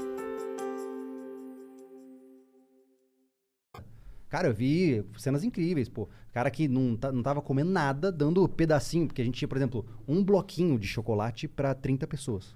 Tem noção? Você tinha. Sabe esses Tá. filmes que vocês vê, tipo, de apocalipse, ou tô perdido, que começa a ter conflito entre, entre o conjunto de É isso aí. pessoas? Acontece. Aham. Com certeza. Ó, As pessoas na, na esquecem que é um comida, curso, nós ganhamos uma galinha. que- nós, olha, nós andamos já quase, acho que 11 quilômetros. E aquela galinha tava fedendo já debaixo do braço. É, eles dão uma galinha viva, né? Você- E na hora de matar a galinha, o que acontece? O- Qual era o conflito? Era o. Como é que chama isso? Não é o purismo de não matar um animal. Não, Não, cara, a matar- gente. o- não a- vamos matar dão animal. a galinha no ah, começo. esse? É, rolou é. isso? Aí umas meninas eh, criaram uma compaixão com a galinha. Ai, tadinha, ela é nossa companheira, nos acompanhou no pe... Ah. nesse... E nós morrendo da fome, eu louco pra torcer a pescoço da galinha, É, cara. porque a Eu queria galinha ela é dada. Ela, cara. ela é dada pra isso. Pra os mais fracos do grupo se aproximar. Deu nome, ferrou. Ferrou. Entendeu? Aí quer cuidar, quer dar aguinha, aí você fala, ih, rapaz, isso aí vai ferrar. Mas o propósito da galinha é o conflito, não é, É. matar a fome É. em si. É, porque- O instrutor já sabe que vai dar problema. É. Vai dar, cara. O Mas nego a- o que eu gostei a de ver no meio desse conflito, chegou uma menina, não lembro o nome dela. Rapaz, torceu, cortou o pescoço, inflou a galinha pra tirar o sangue. Assim, rapaz. Sério? Ó, top. É ali um cara, cada um agarrou uma galinha ali e tal. É, e, e, quando eu vi, tava o sangue. Quando eu, quando eu cheguei, a guria tá parecendo um vampiro, assim, cara. É, é massa, de, é bonito de ver. Mas, Mas aí é como, como é que vocês comeram a galinha? sítio, Não, né, você faz cara? um De- fogo é primitivo, né? Bota ali pedra pra fazer um fogãozinho, e eles te dão uma panelinha ali pequenininha, aí você destrincha a galinha e come, né? Mas isso é legal, cara, porque é- é- a gente tem um pouco de neura com isso, né? Com essa questão animal e tal, porque, cara, é muito fácil você dizer que é o carnívoro quando você acha que a carne nasce numa... numa Da árvore. árvore, né? É, Nasce muito na prateleira fácil do ficar Carrefour. Eu faço dieta paleolítica. Aí ele vai ver uma vaca e quer passar a mão pra fazer carinho. Para, né? Sinceramente, pega uma faca e mata o bicho e limpa, quero ver. É. Aí eu quero ver que você é um machão. Porque para, é, hoje em dia o que mais Eu tem não, esses eu caras... sou mó otário, sou mó otário. Eu peço no iFood, já vem até cozido. Aí, ó, filé. não, mas é o cara, é o mas, máximo da escala. mas o que eu tô dizendo é, é que tem muita gente clamando umas coisas que não tem nada a ver, sabe? O cara é o louco, ele quer bancar de louco, né? E a gente vê isso direto. Nossa área, o que tem de Rambo Wannabe, meu Deus do céu, cara. No mundo de- do tiro, então, meu Deus. Rambo na Bia, maneiro. Tem vários, cara, vários. Caras, É, vocês atiram, então? Vocês têm arma, tu- os dois? Vocês- nós somos atiradores Nós somos esportivos. atiradores. E aí É. vocês têm o- a licença, a parada? o caralho? É. É, co- Só não tem licença pra matar, mas o resto. acho que se só o... Só o Jason Bourne lá. É. O 007 também. É, verdade, É, esse cara aí tem verdade. licença. É. Mas há quanto tempo vocês atiram? Os dois? Ah, cara. Ah, o Júlio tem muito mais tempo de É, estrada. é Eu porque, re- Tudo pra mim É três é anos. três anos pra cá. Verdade, você falou. Olha só, É. três anos pra cá, tu atira anos, três, anos- três anos pra cá, Cara. tu acampa. Assim, ó, a minha vida em Florianópolis não era tipo, eu não sou um grito de cidade. Florianópolis, quando eu cheguei lá pra morar com a minha família, foi em 86, que nós morávamos no continente. A 40 quilômetros mais ou menos de lá, da, onde a gente mora, né? Que é o bairro- de Canasvieiras, Jurerê, que todo, eu sempre, pra lembrar onde que é eu morava, é perto de Jurerê Internacional. Ah, Eu moro a, mo- a, a casa da minha mãe, não, né? Não que eu moro agora. Deve dar uns 6 km de Jurerê, mais ou menos. Mas eu che... quando eu cheguei lá, era uma cidade muito pacata ainda. Era... Tinha aquela cara de rural, não tinha. Quando eu cheguei era só mato. Só a rua principal lá da minha casa era- não tinha asfalto. Entendeu? Então tinha muita ainda a cultura ainda de, de criar galinha, de ter a hortinha em casa. Mas entendeu? ninguém tinha arma, De né? criar um porco pra matar, de, de comprar um boi em três, quatro famílias. Tinha isso ainda. Entendi. Então, por isso que eu tenho facilidade hoje de entender autossuficiência, porque eu ainda peguei isso na minha Porque você família. viu? Sim. É. A minha família a gente chegou, quando meu pai ainda era vivo, né? Chegamos a ter dois porcos pra poder abater ele e ter carne para o ano inteiro. Então hoje pra mim isso não é dificuldade, não tem dificuldade. Eu não fui criado como o Júlio, que tinha sítio todo final de semana, mas eu morava praticamente no sítio, eu morava no meio do mato praticamente. Tinha poucas casas na minha rua e era pasto, sabe? Era campo, campo, campo pra trás de casa, assim. É, minha a avó, gente minha avó brincava. viveu isso, minha avó. Aham. Minha avó uma vez matou uma galinha que eu fiquei chocado também. Foi assim. A galinha, ela pegou a galinha, quebrou o pescoço, cortou, resolveu lá, não sei o quê. Pronto. Rapidinho. É. A, a- a- a minha experiência com, com- estando perto da morte de uma galinha foi no quartel também, também foi no acampamento. Sim. Só que no meu caso a gente, tava, a gente usou uma baioneta cega. Aí demorou mó tempão, foi Ui, horrível. Que maldade, cara. Que maldade. Cara, mas galinha é, melhor- é o, é o bicho mais tranquilo pra tu ver abater, mas É, ele é cara, o mais fácil. já o porco, Porco é cara, já vi porco, boi, cabrito, é, Pra mim, na sinistro, verdade, o maior sinistro. sinistro. é o carneiro, porque o carneiro ele chora. Ah, o, o cabrito, mesma É, coisa, eu você vi. bota Ele ele, chora? Você bota ele de ponta cabeça ele já começa a chorar. É, é ui, assustador. Eu nem sei, é ruim. pode, pode falar como é que é o detalhe do negócio? Não tá no nosso canal, tá no canal dos caras. Pode, né? O- eu queria um cabrito, eu queria um cabrito pro abate. Eu tinha uns 11 anos, cara. Ele, o propósito era esse. Nós vamos alimentá-lo, meu tio comprou, pra, o irmão da minha mãe, no caso, pra nós abater pro final do ano. Então eu criei o cabrito desde pequenininho até ele então, um bodão assim, ó. E não vou dizer que eu me apeguei, curti o bicho, o bicho era engraçado, até brincava, dava uns pulos, corria atrás dele, então enfim. Mas chegou o belo dia. Aí o meu avô, que tinha experiência, foi lá, passou o pé por cima do bicho, pegou ele pela boca, porque tinha coisa de antigo, é muito, eu acho, eu acho legal essas coisas de antigo, né? Ó, se gritar, são sete anos de azar o negócio. Acho que é por isso que ele faleceu antes do tempo, cara. Na boa. Algum deles gritou. Ele, ele passou, ele montou no cabrito, pegou a boca, botou o pescoço dele pra cima assim e. Tá. Toma. Mas a faca não foi o suficiente. Ele. Ah, caraca, assim. Arrombou, meu avô se arrombou todo, cara. e aí matemos o cabrito e tal. Eu lembro que eu quis secar a cabeça pra fazer. A gente tem uma cultura lá do boi de mamão e tal, lá na, na, na ilha, né? O que, que é E isso? eu queria. É uma, tipo, sabe o boi bombar? Aham. que tem todos os elementos, lá nós temos o boi, o, o- o boi de mamão, que é uma cultura açoriana, que é uma dança folclórica Tá. e tal. Os bichos, aí tem vários bichos cabritos, bernu, a bernúcia, que é um, sei lá, um tipo um monstro comprido, tipo uma cobra, sei lá. E eu queria secar aquela cabeça e eu comendo. Eu não tenho, eu não tenho um problema com nojo, tá? Eu comendo aqui, vendo, eu pendurei a cabeça do cabrito da figueira, assim, ó. Eu comendo e ela. Psicopata total. É. Depois Total fala de Dois mim. psicopata, psicopatas, é. Dois malucos Eu aí. só queria o bicho. ah, assim, Cadê eu- minha faca, Jean? Cadê a... E a minha mãe é assim, meu apelido é- é Dinho na família. Dinho, não tem nenhum problema, olhando a cabeça que cabrito pingando sangue lá. Eu, não, mãe, tá morto agora, já, deixa lá. O o Anderson é um indivíduo muito funcional. Eu sou. É. É, é, eu- É, eu- mas, mas ele não, não tinha experiência com arma, cara. Ele atirou pelas primeiras vezes conosco. né? Ah, é? É, eu E sempre aí, fui entusiasta, gostou? cara. Porra, foi. Cara, é um vício que. Vocês nunca tiraram? Eu já Acabou. tirei, foi no curso Eu do atirei Benê no Barbosa. quartel. Ah, legal. Acabou, pô, cara. legal. Assim, ó, foi assim. Eu quero continuar fazendo isso. É, porque... E eu tinha até um pouco de. Eu falei pro Júlio, né, as pessoas não acreditam, eu tinha até um pouco de preconceito com isso. Pô, arma de fogo, não sei o quê. Claro, aí junta com esse louco aqui, explica o propósito da, né? As armas são mais do que paus de Sim, fogo, né? pô, Elas claro. são um discurso, né? Mas é... Mas eu, eu- minha mãe e meus pais tinham um, um terror achando que eu ia virar um serial killer. e eu, sempre amei armas. Adorava, cara. Porque arma, pra mim, antes de mais nada, ela é uma peça de engenharia bela. Porque ela é feita pra operar de forma é, sem falhas na pior situação que existe na humanidade. Que é chuva, barro, morte, sangue. Pô, se funciona ali é porque é uma engenharia incrível, né? E eu me apaixonei por isso, pô. E aí eu comecei a crescer. e Lá em Campo Grande, Mato Grosso do Sul, você ainda é uma cultura bastante fazenda, né? Então eu tive várias oportunidades durante criança pra brincar. Sempre tive carabina de chumbo. Aí quando eu fiz lá pelos 18, eu entrei, entrei entre aspas, né? Fui pro clube de tiro, come- comecei a conhecer muita gente. Aí eu sempre gostei, mas eu nunca tinha sido técnico. Cara. A gente começou a nos especializar mesmo nesses últimos É, anos. eu já que comecei é, direto no técnico. É. Já pros cursos certos, fazer do jeito certo, as operações, né? Manejar arma. É, a gente teve- começou como, como um prazer. Final É, é o semana, caipira de tirando em lata. É isso. Latinha de cerveja. Só que a grande diferença é que, assim, o- quando você entra nesse curso a gente teve oportunidades incríveis, pô. A gente fez um curso de combate veicular com o instrutor da Grécia. Cara, massa, pô, tirando de dentro do carro, explodindo para-brisa. quê? Três semanas que a gente fez um curso Voltamos. agora no Rio Grande do Sul, lá na, na- na- fronteira com o Uruguai, que a gente É. tava na, na janela do- do- do- de uma Hilux com, com a arma light R15 pipocando, plate, cara. Dando cavalo de pau louco. Andando, louco, louco. andando. Massa, só com os operadores mais tops, assim, do Brasil. E a gente lá, dois mané, né? Mas tava lá. Aquela história, fazemos o nosso melhor. E a gente tenta Essa é a levar... nossa história aqui E a também. gente tenta levar, é, não é porque a gente quer aparecer os B10 e tal, a gente quer levar que a arma de fogo não é uma coisa Do Olha, demônio. Não, É, e cara. você não precisa ser o, o- Ou do mal. o operador bravo, entendeu? A Não, gente cara. tá lá, tá Doador é um brincando, nome legal. tá curtindo, É. tá conversando, mas a hora que o cara fala assim, ó, pista quente, vira o chip, fazendo tudo bonitinho, eu voltou a brincar. É, fazendo piada. Porque a gente quer levar é. isso de uma forma muito leve. Cara, você pode vir aqui, tu não precisa, Cara, ser, dos últimos- não precisa treinar pra se defender, mas pode treinar pra ser um atirador esportivo, pra relaxar final de Treinar semana. pra saber usar uma arma. Cara, a questão é a seguinte: dusa- durante as últimas décadas, foi dito pra todo mundo que tem, quem tem arma é perigoso.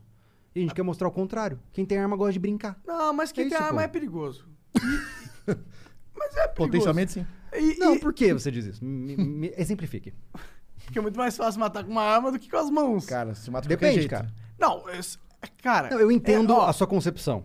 É, ó, por exemplo, uma mina pegar uma faca e chegar assim esfaqueando é Ah, uma coisa. É possível.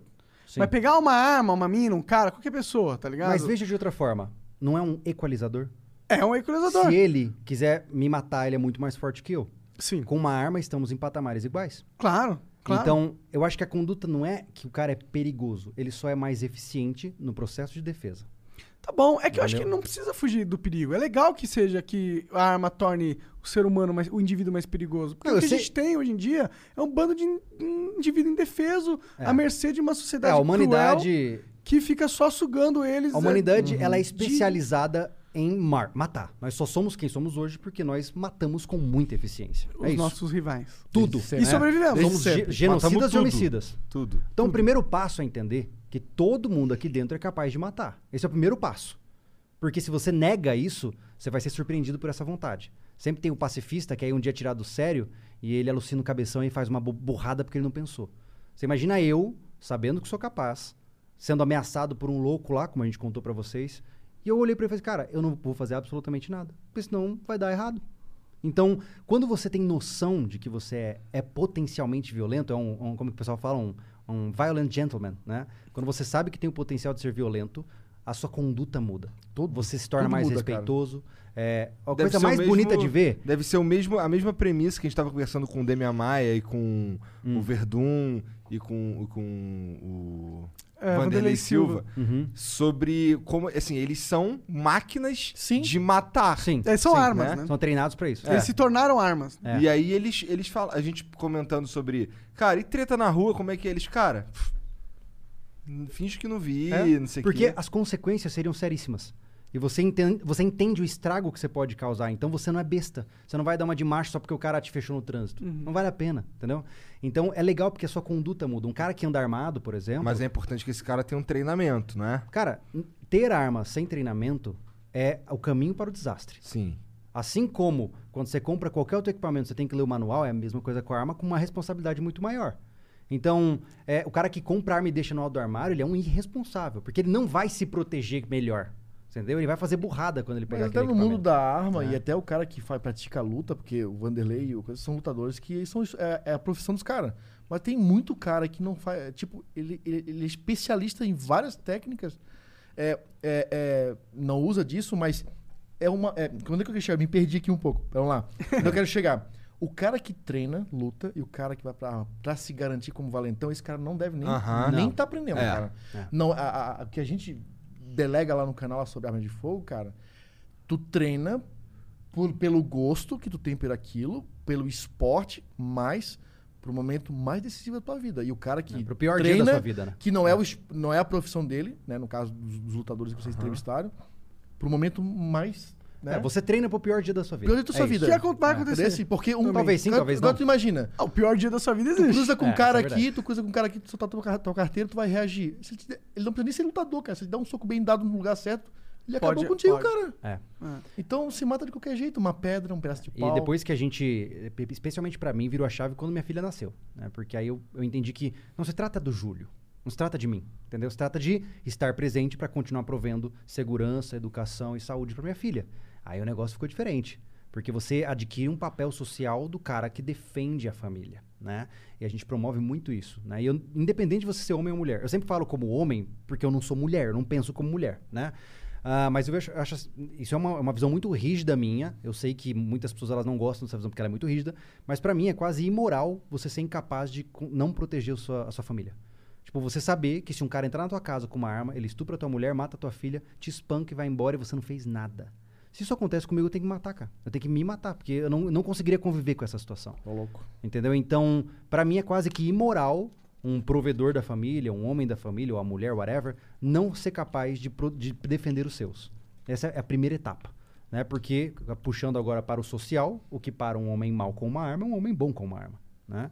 Então a gente tem que criar essa concepção. E é, e é importante entender que as armas elas são só uma ferramenta. Elas são, assim como uma enxada, como um celular, é só mais um dispositivo que está na sua vida. Ele não te engrandece, ele não muda a sua capacidade, ele está ali, ele é inerte. Né? Isso eu acho que é o principal, cara. É o principal. Porque a- o respeito existe. É, a coisa mais bonita de ver é um monte de atirador junto, conversando, tomando cerveja. Todo mundo se xinga, brinca, mas você sabe que dali não passa. É porque tudo que Entendeu? foi sobre armas de fogo até Porque agora... se passar, é uma chacina. Ah, não passa, não passa, não vale o risco, entendeu? sim. Porque Não, inclusive, esse é um dos argumentos que me dá uma visão favorável a ser é, as armas serem mais acessíveis dado ao treinamento e Aham. o, o cara ser mentalmente capaz e o caralho.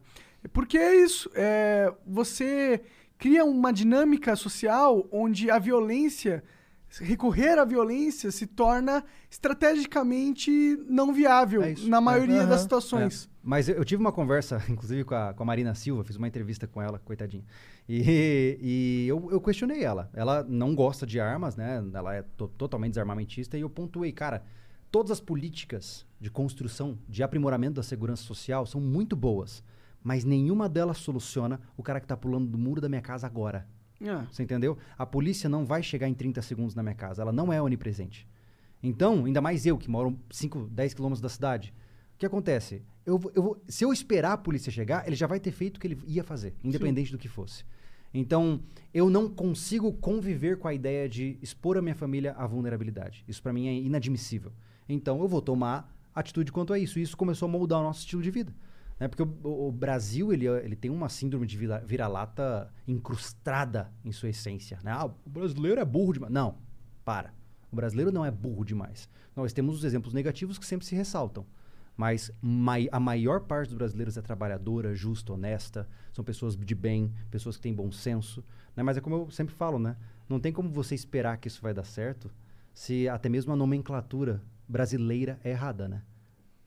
Pois é. Você já parou pra pensar nisso? Você, você conhece alguma outra nacionalidade que tem eiro no final? Por quê?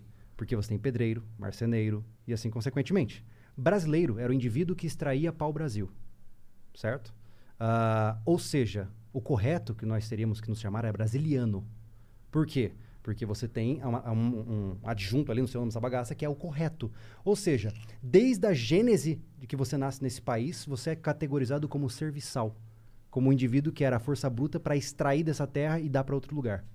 Se a gênese da sua, do seu nome tá errado, todo o resto fica errado também, pô. As palavras moldam a realidade. pô. Cara, cara.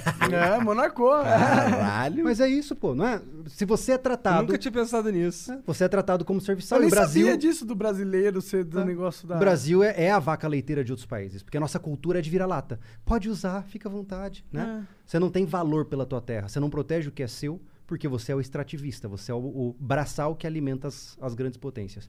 Então tá tudo errado. E aí você soma isso a nenhum interesse das pessoas de mudar, "Ah, eu vou votar em fulano. Para, não muda nada. É. Entendeu? Enquanto ninguém falar em reforma constituinte, todo o resto é bobeira. É, te- é teatro. É tudo teatro. É. Eu- Caralho, agora eu gosto de você 40% a mais. Caraca, subiu bastante. É, subiu bastante. Mas é verdade. É, é tudo teatro, cara. Eu entrevistei caras dos dois lados da moeda. É porque conheci... tu tá me falando, tá falando exatamente o que eu penso. Mas é isso, pô. Concordo 100%. Cara, é tudo teatro, cara. Se- Não, você tá, você tá com um terno branco. Você pula na lama. Não importa o quanto você queira que seu terno esteja branco, você vai sair sujo. Não importa a intenção do honesto que sobe lá em cima. Ou ele vai ser boicotado e vai ser derrubado, mas se ele ainda tá lá, é porque ele tá no jogo. Uhum. Então, você só resolve dando um reset. E ainda assim, a democracia não se mostrou muito viável até o dado momento, né? Nós tivemos milênios de impérios e a democracia tem o quê? Mil anos, no máximo? Não, minto. Nem sei. 500 anos? Não sei. Mas a esse, esse modelo de negócio, ele não favorece, por exemplo, estruturação de longo prazo. Por que que, por exemplo, e eu não defendo outros sistemas de governo, eu só estou trazendo aqui um Os pensamento. defeitos da democracia. Tô Não, trazendo- você, não, não, pensamento. não, você obviamente é um fascista. É, Total- totalitarista. Não, miliciano eu sou. É. Miliciano. Ah, é? É. Tá. É, é o, é o xingamento do momento. É, Mas o que eu tô dizendo é o seguinte: por que, que você vai investir em saneamento básico, criação de cultura, se você sai daqui quatro anos? Tudo Não que é você fizer isso? Não vai aparecer. E você aí não vai não ser dá eleito. voto e blá, blá, Exato. blá, Por né? que que na época do Império você via um crescimento exponencial? O Brasil estava lado a lado com os Estados Unidos na época imperial, antes da revolução que a gente teve da República. Porque o cara ia ficar no poder 80 anos e ele pensava a longo prazo. Pô, daqui 20 anos a gente vai fazer isso e tal. Então, assim, de maneira nenhuma eu quero o Império de volta. Mas também não quero a democracia, mas também não quero mais nada. Então, o pessoal fala pra mim assim, Júlio, mas você é libertário? Você... Eu não sou nada. Eu sou, eu sou um mané que quer só tá em casa plantando alface. É isso. Pronto. Então, Entendeu? portanto, você é an- anarcapitalista. Também não, não me interessa isso aí. Vocês que morram, gosta pra de mim é rótulos, diferente. Cara. Rótulos não. Cara, rótulos, eles te condenam à hipocrisia. Porque se você é anarcocapitalista, primeiro que você já tem que passar chutado em qualquer pedágio, xingar policial na rua, tacar pedra no- em qualquer instituição estadual. Então, assim, pra mim, não cola.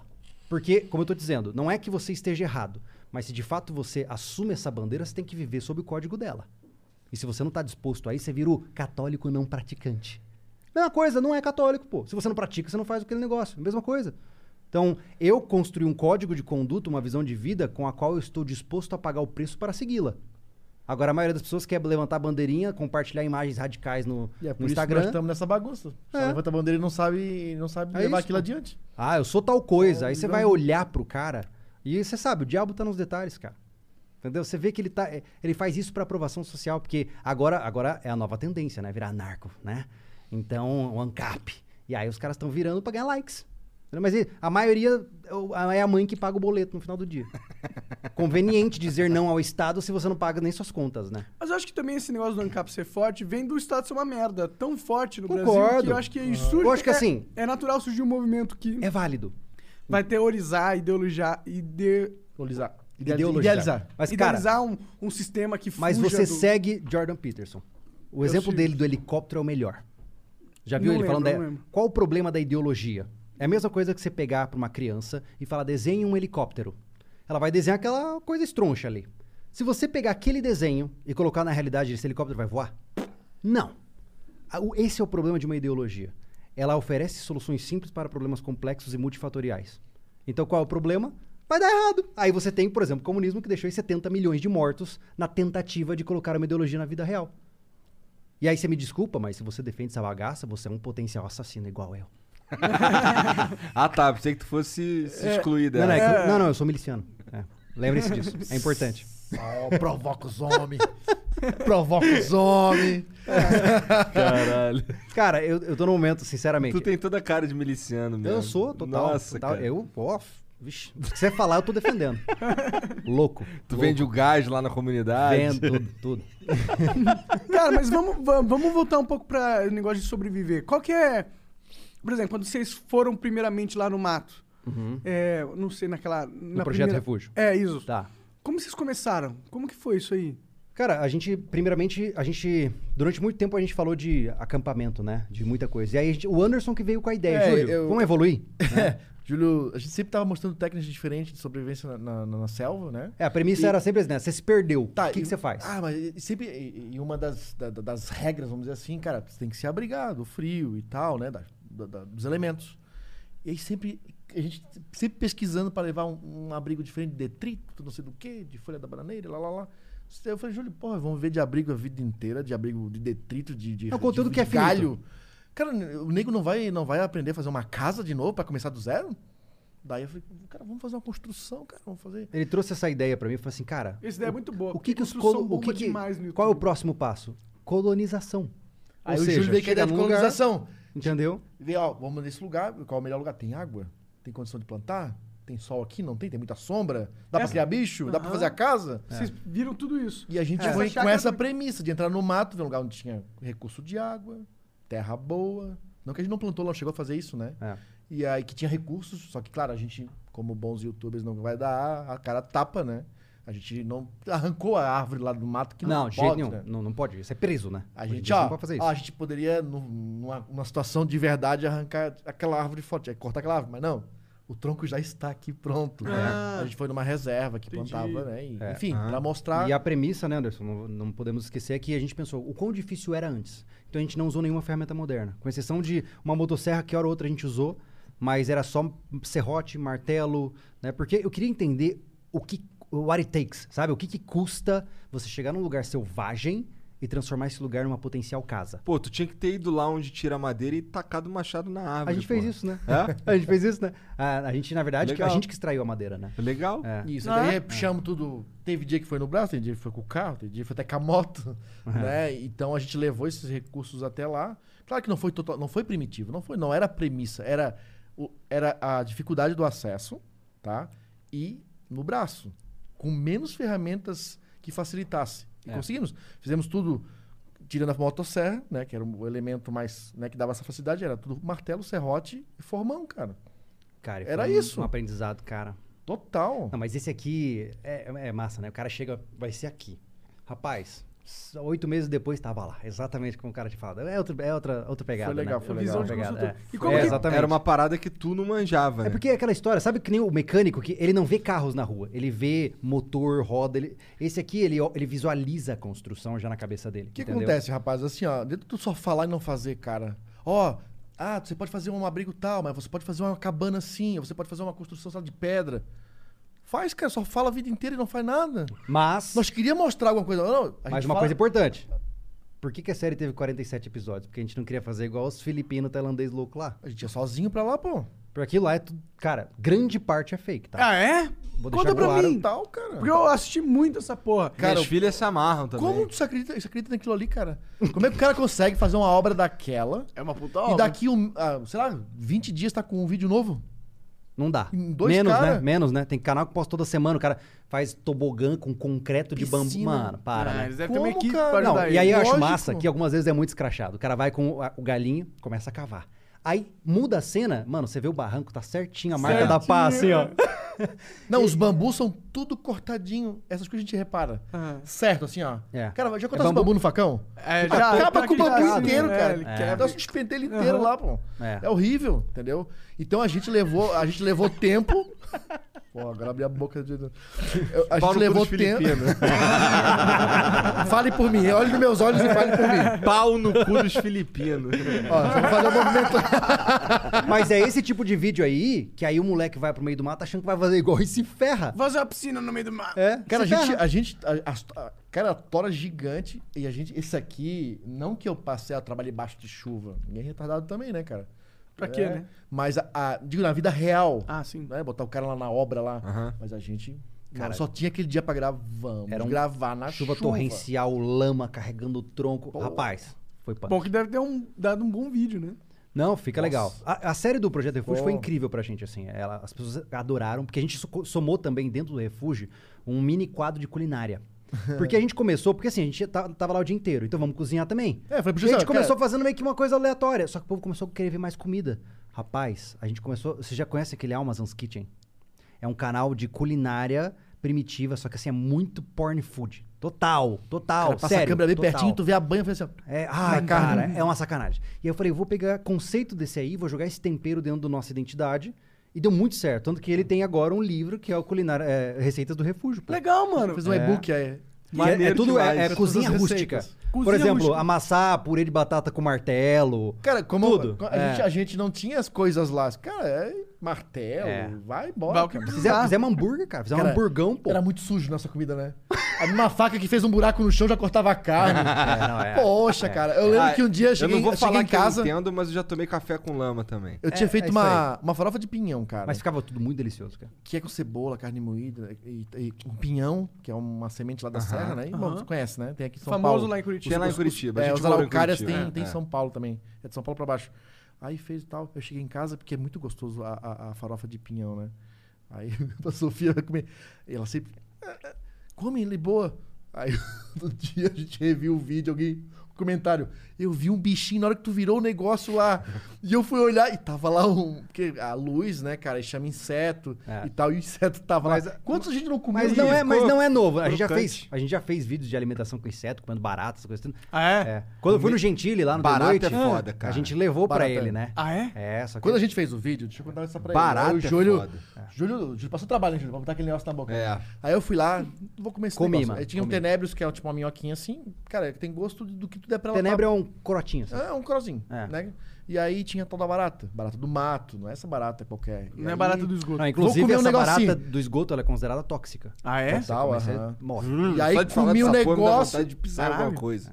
E aí comi um negócio, daí o Juliano assim, do Vitor comer outro. Eu não vou ficar por baixo, né, cara? Tá. Aí acabamos de. Ele tá começando a conversar com o cara lá e tal. Bate papo, bate papo, bate papo. Eu senti um.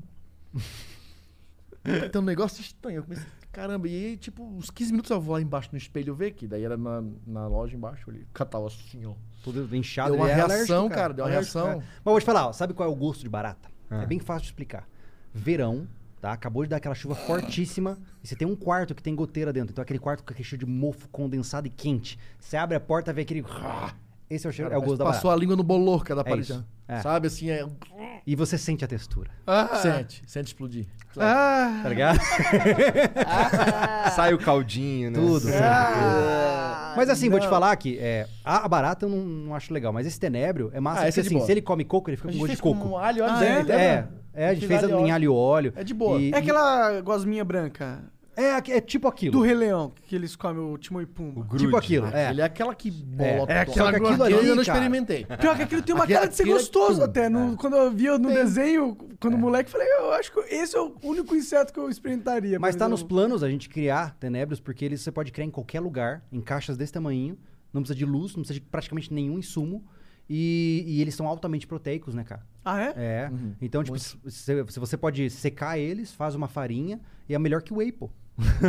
Doideira. É, tanto que nos Estados Unidos tem ideia. muito farinha de grilo, tá começando a rolar essas grilo é, coisas agora. é nutriente pra caramba. O grilo né? é, acho que. Eu, eu vou, eu vou errar essa porcentagem, mas é algo tipo 17% de proteína, enquanto a, o bife tem, sei lá, 5%. Tipo, tô chutando aqui, tá? Mas é mais ou menos uma, uma disparidade Cara, grande. que assim. interessante. Será que a solução é de comer farofa de grilo em vez de comer carne? Bom, mas o gosto é. Sinceramente, o, que, o problema do inseto é a aparência dele, né? Óbvio, né? A gente é ensinado que insetos são coisas ruins, né? Ainda bem, né? É. Cara, muitos alimentos se entregar preparado, tu nem- não, É. não vai se ligar nisso, cara. Se vai você comer. Uma que caracterizar. farinha. Ai, o que, que é isso? Grilo. Pô, mas sabe Mas que eu se não comi, souber- uma, eu comi uma formiguinha, cara, e eu tive uma reação alérgica também. Eu, É eu, mesmo? eu fui no, no restaurante lá que o cara serviu uma formiguinha. Aquela tanajura? É, eu não sei que formiga que era. Ele falou que era uma formiga aí que tem gosto de capim e limão, não sei o quê. Aí. aí A formiga da- é uma formiga da Amazônia. Que Ah, tem. é- Sei lá, não manjo. O Alex Atala ficou famoso porque ele é, foi num show de, de, de- de cozinheiro pica e tal. E E ele, levou, ele levou essa formiga e um palmito foda do Brasil e ele ficou famoso por causa dessa Olha. Aí, aí o cara fe- fez lá, era um pedacinho de abacaxi Uhum. com, com uma porra de um molho lá, que eu não sei qual é, e uma formiga em cima. Eu não queria comer, Uma? não. É, uma. E eu fiquei, caralho, mano. Coisa chique, né, cara? Essa porra, mano. É chique, pega, é chique. chique pra caramba. Aí fui comer e tive reação alérgica. É mesmo, cara. É. Aí o chefe chegou assim, Ou seja, se eu for aí o pra chefe- selva, eu tô fudido. Aí o chefe chegou e falou assim: cara, a formiga não era pra comer, era enfeite, cara. Não, ele foi lá e falou explicitamente que era pra É, comer. e o engraçado É, no caso da barata a- é que eu não tenho alergia a nada, nenhum tipo de medicamento. Eu não sei porque esse troço É porque, não entrou olha só, direito, ela não foi feita pra ser comida. É uma parada nojenta, cara. A ba- barata. Barata é uma- muito nojento, cara. Não importa, ah, eu não sou machão. Como... É nojento, igual. É nojento, é É nojento. nojento. É, o né? quão é, macho é, você é. é não muda a nojentice da barata. Não, né? cara, não. Pode, pode bancar de loucão aí, você não me engana. Você se vai voar, comer, você vai, vai dar aquela, pinta. ah, tipo, o Vitor lá no Metaforão vai ver, vai fazer um rapidinho. Carinha de novo, fazer, tá? Olha lá, mochou os músculos, A, U, 2. É, vai, vai, é, certeza. É, foda. Ah, mas assim, cara, tudo isso entra numa conduta simples, que é, eu tenho que estar pronto pra fazer o que eu tenho que fazer. Se eu tiver que comer isso aqui, eu vou comer isso aqui. Se eu tiver que correr até amanhã, eu vou correr. Se eu tiver que brigar, eu vou... Então, então você vai criando vários cenários pra você se colocar no limite de vários aspectos. Por quê? Porque se alguma coisa der errado, você já passou por aquilo. Mesmo que de maneira simulada, entendeu? Tá. Então, Coloquei vocês dois no avião. Tá?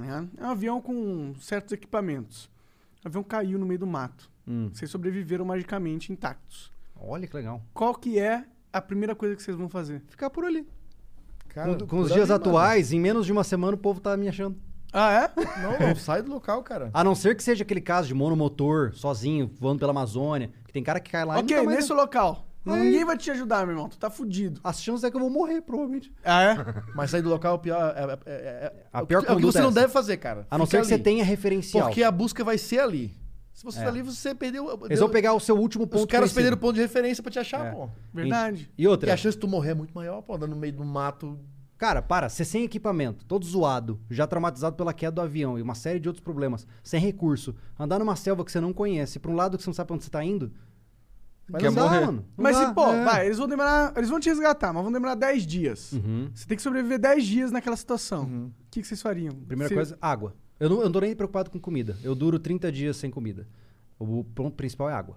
É. Quanto tempo E você aí eu espero o Júlio morrer pra começar a comer ele, cara. Eu tenho um pouco mais de tempo Coita- aí. coitadinho, né, cara? Vai ser Ah, tipo cara, aquele galo sopa de velho. osso. Ah, mas a, mas, Sopa de osso, mano. mas a coxa sempre tem um pouquinho de carne, Vai, né? vai, vai chupar o tutano. É, o caninho ali. Ai, Dizem cara. que cérebro é bom. Não, mas, cara, eu, eu acho que, eu acho que o negócio é esse. Assim, você vai garantir uma fonte de água que não te intoxique, porque o problema é esse. Você beber de um riacho qualquer sem tratamento, você vai ter diarreia, você desidrata mais rápido, Ah, pode é? ficar doente. É. Cara, esse pessoal É. faz de subir, fazer essas trilhas. Ah, uma cachoeira que linda, água limpa, cristalina. Aham, vai cara, aí tem um, sei lá, tem um tatu morto lá em cima, lá, trazendo um monte de É. bicho. Toxina. Cara, É. é, perigosíssimo, Então, assim, cara. purificação Como que de você água. conseguiria purificar água nessa situação? Hum, Ou- se eu tenho um avião, provavelmente eu vou conseguir fazer, inventar uma panela a partir da fuselagem de alguma forma. Aí ferve água. Aí eu faço fogo. O último recurso Né? tem os filtros, cloro. É, eu tenho a ferver. bateria do avião, eu tenho mil coisas pra fazer faísca É. e fogo, né? E a partir daí eu começo a construir o projeto de purificação de água. E eu vou passar 10 dias tomando água e se brotar a mínima chance de alguma comida, eu pego, mas não vai ser meu esforço principal. E abrigo? Como que você ia resolver isso? Ah, eu tenho um avião, pô. Um avião Fuselagem, caiu. um É, monte de você ia- ferro, Cara, aí que tá, existem... bagagem. A, a regra é a seguinte: quando você está numa situação de emergência, é uma matemática. Porque, por exemplo, se você ingeriu 100 calorias e gastou 2 mil, vai dar errado daqui a um tempo. Simples. Assim como, ah, eu não sei porque eu tô engordando, é matemática. Se você consome 4 mil calorias e gasta mil, você. Então sair você guarda. caminhando, gastando energia, é, já É é, o... Então, assim, um Tá abrigo. entregando pra morte, Por cara, exemplo, da vida. esses filipinos e tal. Cara, eu nunca, na minha vida, em uma situação de sobrevivência, faria um abrigo complexo. Eu vou fazer um, um puxadinho ali com um mato empilhado em cima pra não me molhar e é isso. A menor força possível pra conservar energia. Porque se eu sei que eu não vou comer, eu não sei quando vou comer, eu não sei quando vou me resgatar, quanto menos esforço eu fizer, mais tempo eu duro. No modo backup de energia, entendeu? Entendi. O que, que, que as pessoas podem, nessa situação, buscar de alimento, assim? É difícil, depende do cenário, né, cara? Porque isso aí, cara, é, é complicado. Porque, primeiro, caçar é uma loucuragem. Você nunca, não sendo um caçador experiente da área, conhecendo a fauna local, você não vai achar bicho. No Não tem máximo jeito. peixe. máximo É, no máximo No peixe. máximo. É, Peixe, é- peixe dá pra pescar de boa. de Porque boa, a né? técnica é a mesma. Porque você não vai ter uma vara com a isca apropriada. A técnica é, é- é a mesma, tipo, é jogar um negócio lá que ele possa. Mas mesmo assim é difícil, É. cara. Pegar Assim, a- assuma que Mas se for proteína Bruce é quase pega com a mão, pô. Aham. Uma lança, caçar a lança.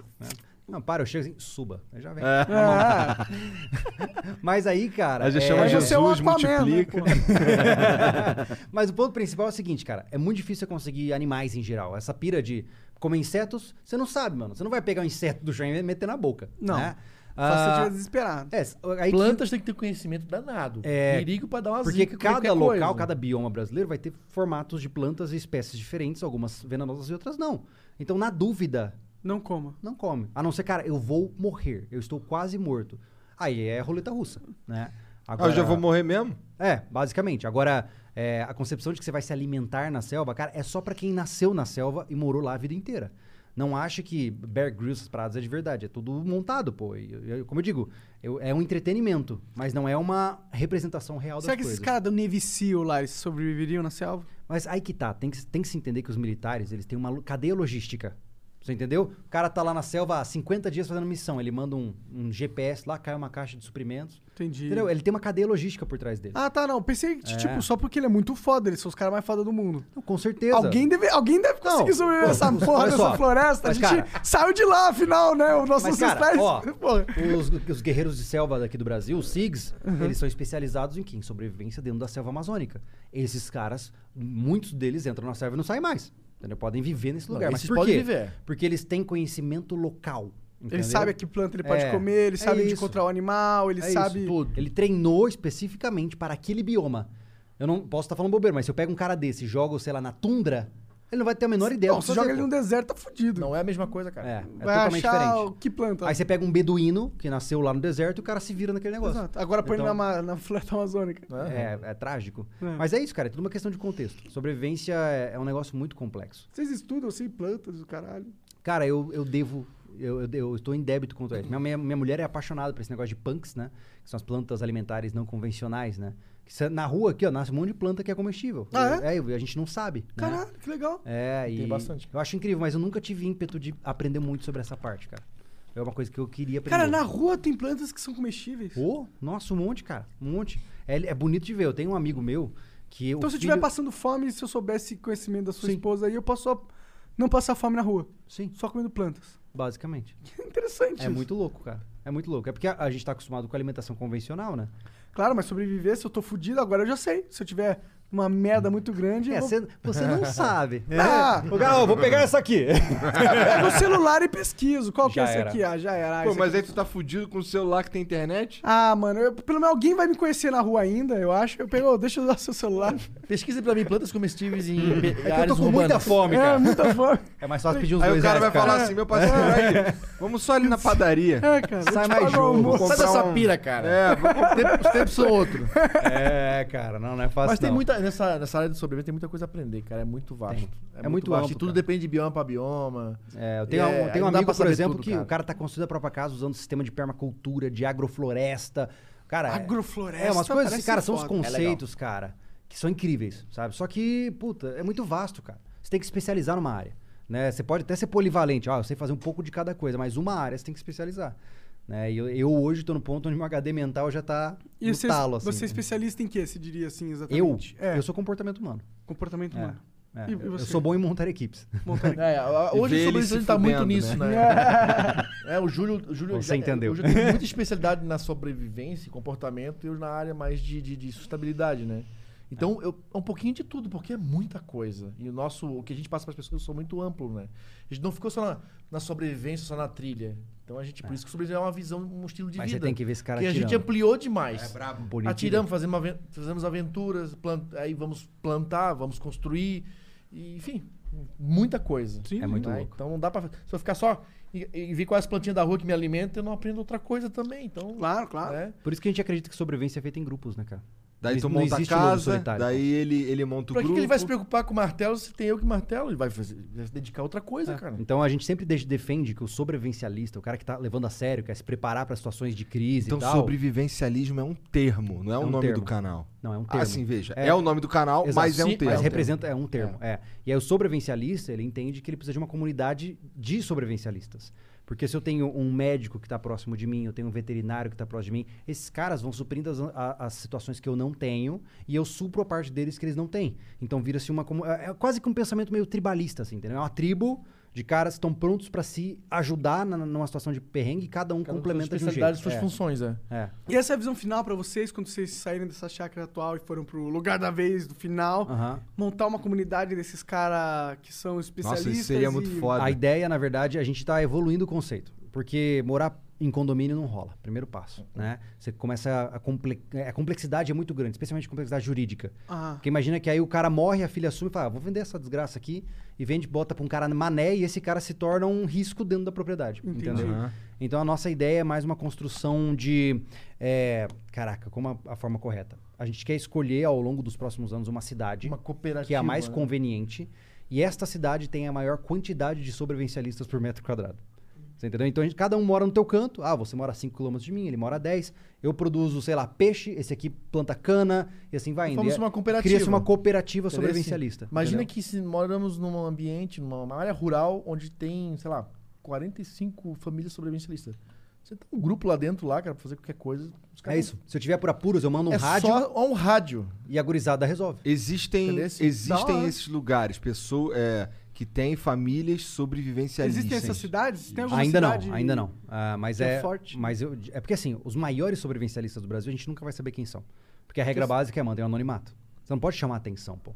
A gente vive uma vida paradoxal, onde a gente explica sobre o estilo de vida e se expõe no processo.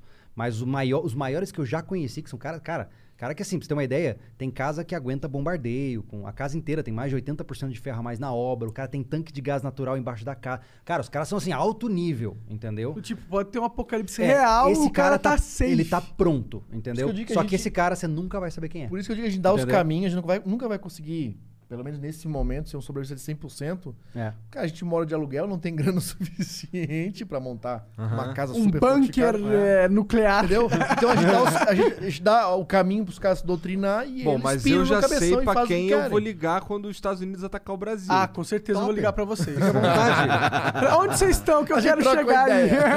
a primeira coisa que eu faço é desligo o celular. E tem É. um gordo e um Mas- tetudo, mas esses eu- caras vão comer tudo. Mas o que tá você tá falando é isso. A maior preocupação de um cara sobrevivencialista é isso. E é o mal do cara quando ele começa a se preparar. Porque qual que é a ideia inicial? Mano, tenha três meses a mais de comida na tua casa, não custa nada. Você vai todo vez você vai no mercado, compra um negócio, deixa ali, pô, vai rotacionando e tal. Só que acontece, o cara começa a falar pros amiguinhos, vai falando pro, pro fulano, pro ciclano. Se de fato acontecer um cenário de escassez, se por acaso, quem é que vai bater na, na porta dele? Todo mundo que sabe que ele guarda comida, É. todo mundo que sabe que ele tem arma. Então, quando o cara anuncia que ele é publicamente um sobrevivencialista, eles colocam em risco. Porque já pensou você ter que mandar uma pessoa que tá passando fome embora da frente da sua casa? E se você der comida, ele vai voltar com mais gente pra pedir comida. Sim. Entendeu? Ele pode Então ser um- reconhecido vira como um- sobrevivencialista. O problema é ele ser bocudo e ficar falando tudo que faz, né, cara? Esse é o problema. É. É, o sobrevivencialista quer, quer like, aí, aí já não dá certo. É. Tipo, Não, pode saber que ah, o, o amigo aqui é sobrevivencialista, mas ele não vai ficar falando quanto ele tem de estoque de arma. Mas por outro coisa. lado, ah, é como eu falei, alguém tem que dar a cara a tapa. Quem faz isso somos nós. Né? Então, se a gente não tivesse com esse canal, assim como outros conteudistas da área, talvez muito menos pessoas estariam preparadas hoje. E a grande sacada é que a gente conseguiu popularizar isso no Brasil, pô. Pô, isso é muito legal, mano. Porque esse é um conteúdo que no YouTube sempre deu muito certo. É. Né? Na verdade, até na TV, se for para pensar, tem Sim, canais tem, eram de- preppers, tem vários. é, dedicados, né? Tipo, o Discovery Channel, meio que É. parte da grade era dedicada a isso, Aham. né? E é um aspecto humano que é muito interessante, né? E, como a gente no começo da conversa estava conversando, que é algo que a gente tá cada vez mais desprendido. No começo da conversa a gente tava conversando, cara, falando Essa foi boa. vários tipos de conversa. Bom, foda-se. Agora até perdi a porra do ponto que eu tava falando, pra ser sincero, hein? Mas, é... Cara, vocês vendem alguma coisa? Tipo, curso? Ah, a gente, no ano 2021, a gente ia pegar forte nisso, para vender Hum. cursos, desafio. O AUDR, por exemplo, era um, um um produto nosso, né? 2020.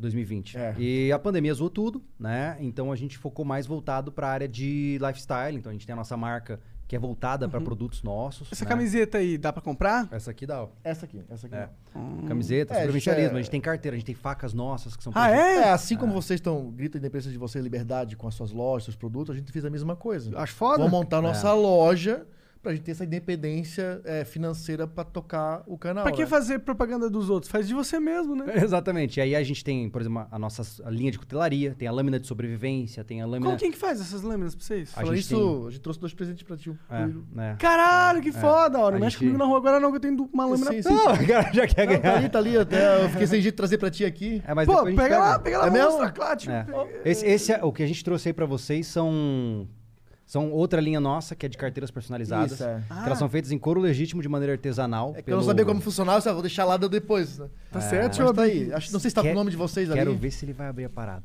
Ó, tem um nomezinho, vê se é a tua. É, esse aqui é do moleque. Pô, bonita essa caixinha, hein, cara? Tem um esquema aí, Cara, cara. esse aí é o Ortiz Carving. O cara é um monstro. Seguidor do canal. O cara é um monstro. Ele faz a- tudo na mão, tá? Ah, é? É, a carteira é costurada à mão. O cara é outra vida. Caralho, que foda, mano. Cara, duvido aí, ele abrir, mano. Duvido. Dale, força. Ah, Você está com a chave nas mãos.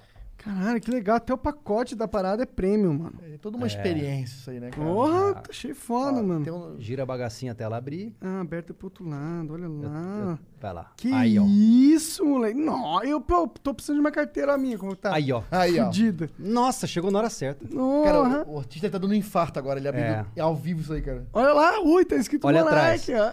Caralho, que foda, cara.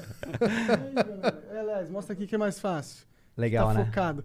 Porra, muito maneiro, Legal. mano. Já vou alterar aqui tudo as coisas. Pô, É. obrigado pelo presente, mano. Ah, que isso. E a gente tem essa conduta agora de, de trazer produtos que vão durar uma vida. Cara, isso é couro legítimo. Legítimo. Você só vai estragar eu, eu se você nem quiser. vi isso aí, tá abrindo, nem eu tô sabendo o que tá abrindo aí, cara. Caraca, pô. É. Que mandamos entregar aqui em São Paulo pra te entregar pra vocês, cara. Feito à mão, couro legítimo.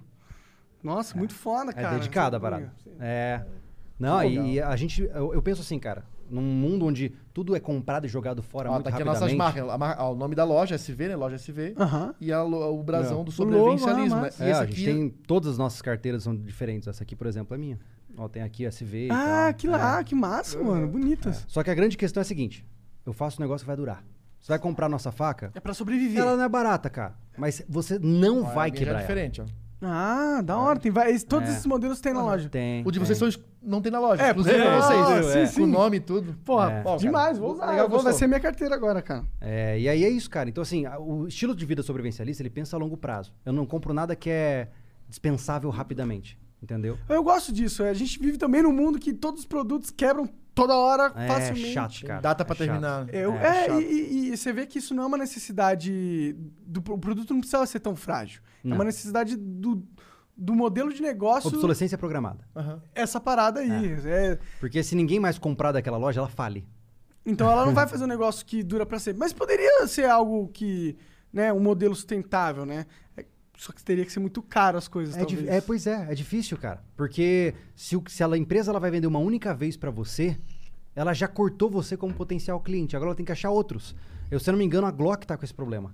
A empresa de pistolas. Ah, é? Porque eles fazem equipamentos são muito confiáveis e aí ninguém compra mais. Porque quem. Não quem quebra, não dá manutenção, Não não, tem reposição de é, peça. vou comprar uma Glock. Basicamente. Aí, ó, tem um novo consumidor aqui. Mas essa que é a questão, entendeu? É, é uma coisa que você tá num meio que num beco Não sem tavas saída. aqui, cara, ganhou o presente no Ah, olha, abre aí, cara. Vê essa caixinha aqui, que foda. É, tá filé. Tá fi- Essa a gente tem orgu- Esse é um parceiro que a gente tem orgulho de trabalhar junto. O cara é muito caprichoso, cara. Não, essa caixinha é muito foda, cara. É, o cara é muito caprichoso, cara. Inclusive, vou copiar aqui pros produtos do Flow. Fala com o Ortiz, cara. Ele, vai, Vou ele- falar. ele trabalha com vocês. Ó, na certeza. verdade, ele nunca abriu pra marca nenhuma, ele abriu pra gente, mas como ele é muito fã de vocês, Ah, ó, é. quem sabe abre uma outra exceção. Ortiz, Porra. cara, você não sabe o quanto você tá devendo a gente, Ortiz. Vamos conversar, Ortiz. Gostei demais dessa caixinha aqui. E da carteira também, muito foda, mano. É, e a gente é muito selecionado. por Pô, exemplo, posso abrir? Tô Pô, abrindo. vontade, cara. a nossa, presente. por exemplo, nosso- a nossa cutelaria de escolha do Aquiles lá, pô, o cara é referência nacional em fabricação de lâminas. Entendi. É aço específico, com tratamento certo, com materiais tops, entendeu? Aí essa lâmina, ela, por ser top, o que, que ela tem de melhor de uma lâmina que não é top? Ela demora pra perder o fio, Tudo. ela não enferruja tão É, cedo. O metal é de altíssima qualidade, então Não ela corta, dobra. ela retém fio, ela não quebra, ela tem 4 milímetros e meio de espessura.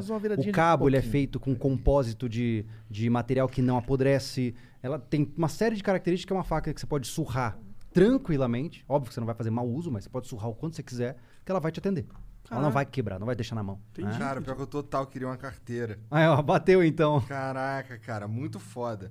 Bom, então, ó, esse- sobre o sobrevi- sobrevivencialismo, é, a gente. Vamos imaginar uma, um, um cenário, Uhum. é, sei lá, moderno. Tá. Então, em 2020 aí, rolou uma situação de escassez absurda. E, sei lá, nesse mundo a gente tem várias tecnologias. A impressora 3D é algo que, que entra no, no pensamento de vocês? Eu acho que sim, eu conheço muito pouco. Eu gostei muito da ideia do Arduino. Acho Uhum. fantástico. A automatização pra mim é um caminho massa. Até falei pro Anderson, né, Anderson? A gente quer construir, por exemplo, galinheiro lá na nossa, na nossa A propriedade. gente o não Arduino quer ficar se ótimo matando isso. Só que eu não bichos, quero né? todo dia ficar lá cuidando, pô. A horta Quero- dos bichos, é. então quer usar um pouco de tecnologia pra ajudar a gente nesse. Porque cuidar de uma propriedade é trabalho, cara. É, e vale lembrar. Por mais pequenininho que seja. Tem uma diferença entre o sobrevivencialista e o primitivista. Sim. Primitivista é o cara que ele quer viver como os índios, Aham. entendeu? Não, eu como sobrevivente, se eu tiver que gastar 5 litros de gasolina fazer fogo, eu vou gastar. Eu, eu busco pelo caminho de maior eficiência. Né? Então, por exemplo, se hoje eu tenho à disposição Arduinos e impressoras 3D, etc., para facilitar a minha vida, para prover os recursos para mim, vou usar isso aí, Bora. sem nem pensar. Né? E, pô, impressora 3D, meu sonho é ter um CNC de metal. Que isso? Ah, é, é basicamente isso aqui, só que corta metal. Porque aí você faz tudo, né? Verdade. Verdade. Quanto custa um Tudo. CNC de metal? Ah, uns 200 mil. Sério? Ah, Ai. la- larga a mão. é meio Mudei caro, de ideia. né? Mudei de ideia. Só um pouco. É, vai comprar uma BMW ou um CNC de metal? Mas com o CNC você Mas- monta a BMW. Ah. Ah, ah. se, se, se eu for igual vocês, né? Eu sou só um bosta, acho que eu vou só É, com comprar uma CNC eu faço um, uma maçaneta, talvez. consiga. É um começo, Monark. Não se cobre muito. Verdade. Ma- Mas assim, ó, levando é, o, o cenário que o, que o Igor criou, cara, é, até o- aquilo que a gente fez no nosso podcast agora de quarta-feira, Ah. quando a pandemia começou. Hum. Cara, a gente tava pilha- é, antenadaço. Não, não, a gente sempre pouco, né, fala pro pessoal, não, não tem que cair no em pânico e sair. Cara, quem age por medo é covarde. A gente age de forma estratégica pra evitar possíveis problemas. Né? Então Você a não mexe por medo. A gente, né? no começo da pandemia, tá- a gente ficou tranquilo pra esperar o que que vinha, o que que vinha daquela loucura. toda. Ninguém sabia pra onde correr, o que fazer. tá, tá, Se tá. o mundo ia acabar Cara, mesmo ou não. Alimento, água, A gasolina, sistema, né? medicamento. E eu que tenho filha pequena também. Quais são os medicamentos importantes? Cara, a gente, eu- a gente pegou, eu, eu e o Júlio, a gente pegou tudo que era antigripal pra tratamento, vitamina C e. Mas são, são paliativos, tá? Isso, que tipo assim, ó, claro. o que que a gente É. fez, cara? A gente não. É, não é que ia acabar as coisas, a gente não queria. Porque tava, o olhar era uma pandemia. Não era um caos social já programado, enfim. Era não sair de casa. Se esse negócio for assim desse jeito mesmo, E mais do que que a gente tem isso. que sair de máscara todo preparado, a gente tem um monte de coisas que, que é Pra do dia a evitar, dia hã? pra É. não sair de casa. Mas a minha maior preocupação nunca foi o vírus, nem de perto. Porque, como eu disse, ele tem alta, é, baixa letalidade e tal. Só que quando isso chegou pro Brasil, eu fiquei receoso com o componente social, pô. Eu não sabia como as pessoas iam reagir. Se haveria uma corrida aos bancos, aos mercados, eu não sabia. Então a gente se guarneceu, se fechou na nossa, na nossa comunidade de duas famílias, né? E ficamos só atentos, pô. Eu passei quatro meses vivendo do que eu tava dando estoque. Mas, então, é, tá. Vocês já mantêm um estoque, portanto, Sim. vocês não piraram. Não, não, não a expandiu. gente só reforçou. Tinha Mas eu vou te até dizer, combustível cara, em casa a gente tinha. Sabe o que é legal? Aham. A sensação de você ser um sobrevivencialista é que você sente que as coisas estão meio que no seu controle. Por exemplo, eu perdi meu emprego. Cara, eu tenho seis comida, seis meses de comida em casa, entendeu? Ah, tem um maluco ali na frente tentando entrar na minha casa, gritando que vai me matar. Eu tenho como me defender. Você cria uma sensação de paz espiritual, entendeu? De que você tem algumas garantias de que você não vai passar por perrengues desnecessários. Tem opções, né? É, você cria uma um, um controle Safety emocional net, maior. É, muito legal. E depois cara. que tu entende um Muito legal. pouco isso, vocês entendem o que é o sobrevivencialismo, cara. É essa segurança. É. Em todos os quesitos da vida, de, de alimentação. né? Que começa lá, a saúde é o- martelo é numa mais cabana no mato. complicada. Aí defesa, né? É. E tudo mais. Então começa a entender que não é tão cabuloso assim e não tem que ficar maluco esperando o fim do mundo. Não. O ataque zumbi. Botar um chapéu de alumínio na cabeça. se os zumbis vierem, a gente. Aí Arranca vocês estão preparados, né? A gente dá conta. Ai, Mas, cara. Lô, Machado, obrigado, velho, por terem vindo aí. Poxa, Vamos, vamos, vamos fazer uma pausa que rápida agradeço. pra gente ler uns beats e a gente vai continuar um papo aí, mas vamos fazer uma pausinha de três E aí minutos. vem as perguntas da galera agora. Vocês que Legal. mandam, Eles entram no jogo. Tamo junto. É Então, ó, nóis. vou contar até três vai ficar mudo. Um, dois, três.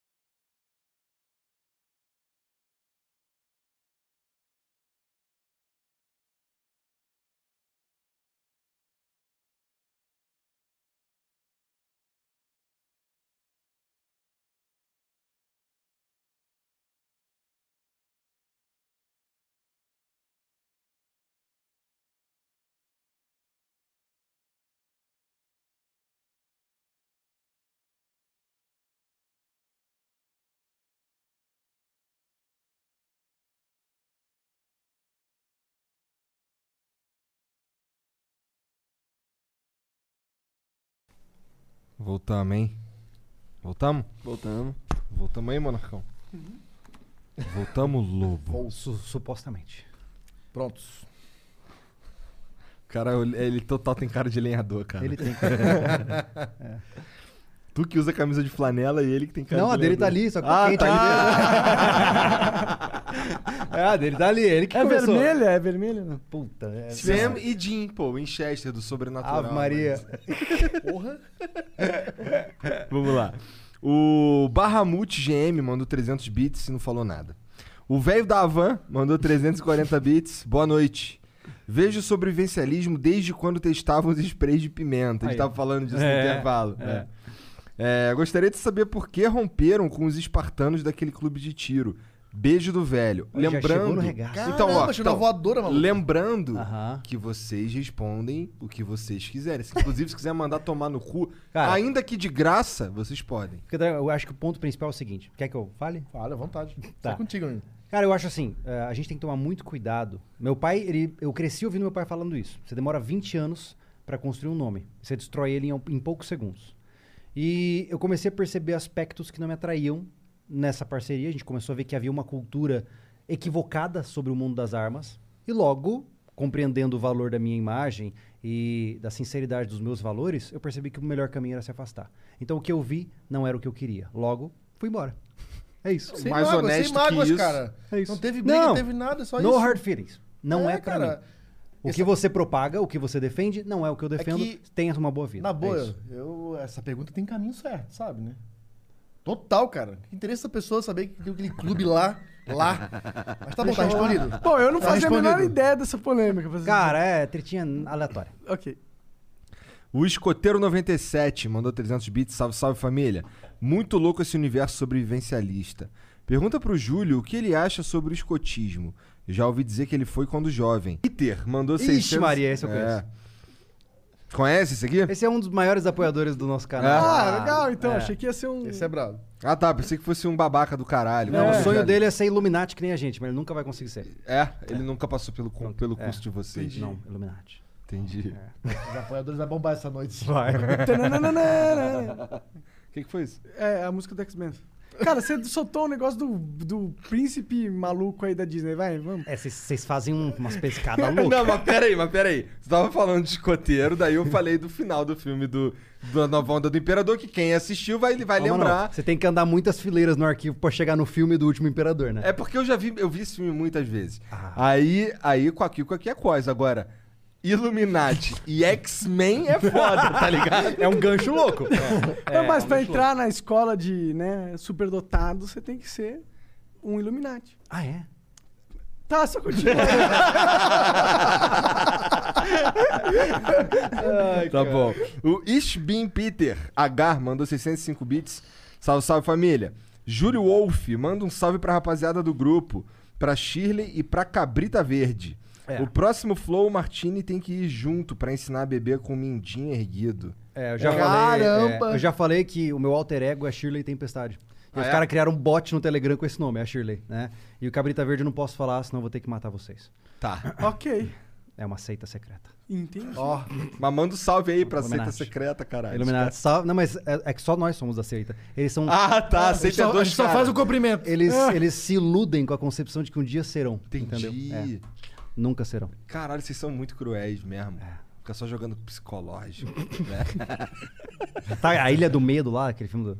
Aquela piração lá, mano. Aí, tá vendo? Agora cada um já citou uma obra, Ficou só melhor? falta ele, né? Ele é cinéfilo, cuidado. É? Vai trazer um filme lá de 1930 até explicar. O Pedro Maia mandou 600 bits. Salve, salve família. E sobreviven- sobrevivencialistas. Acompanho o canal desde o vídeo da caminhada de canais Vieiras até Capoeiras. Nossa. E desde então fui mudando o meu mindset para estar minimamente preparado para situações atípicas e saber como agir de forma adequada. Parabéns pelo conteúdo visceral. Faz um vídeo com Marcelo Esperandi e com Andrade Combat. Hum, já, já somos relativos, somos, nos conhecemos, É. quem sabe. Quem sabe vai rolar, fica tranquilo.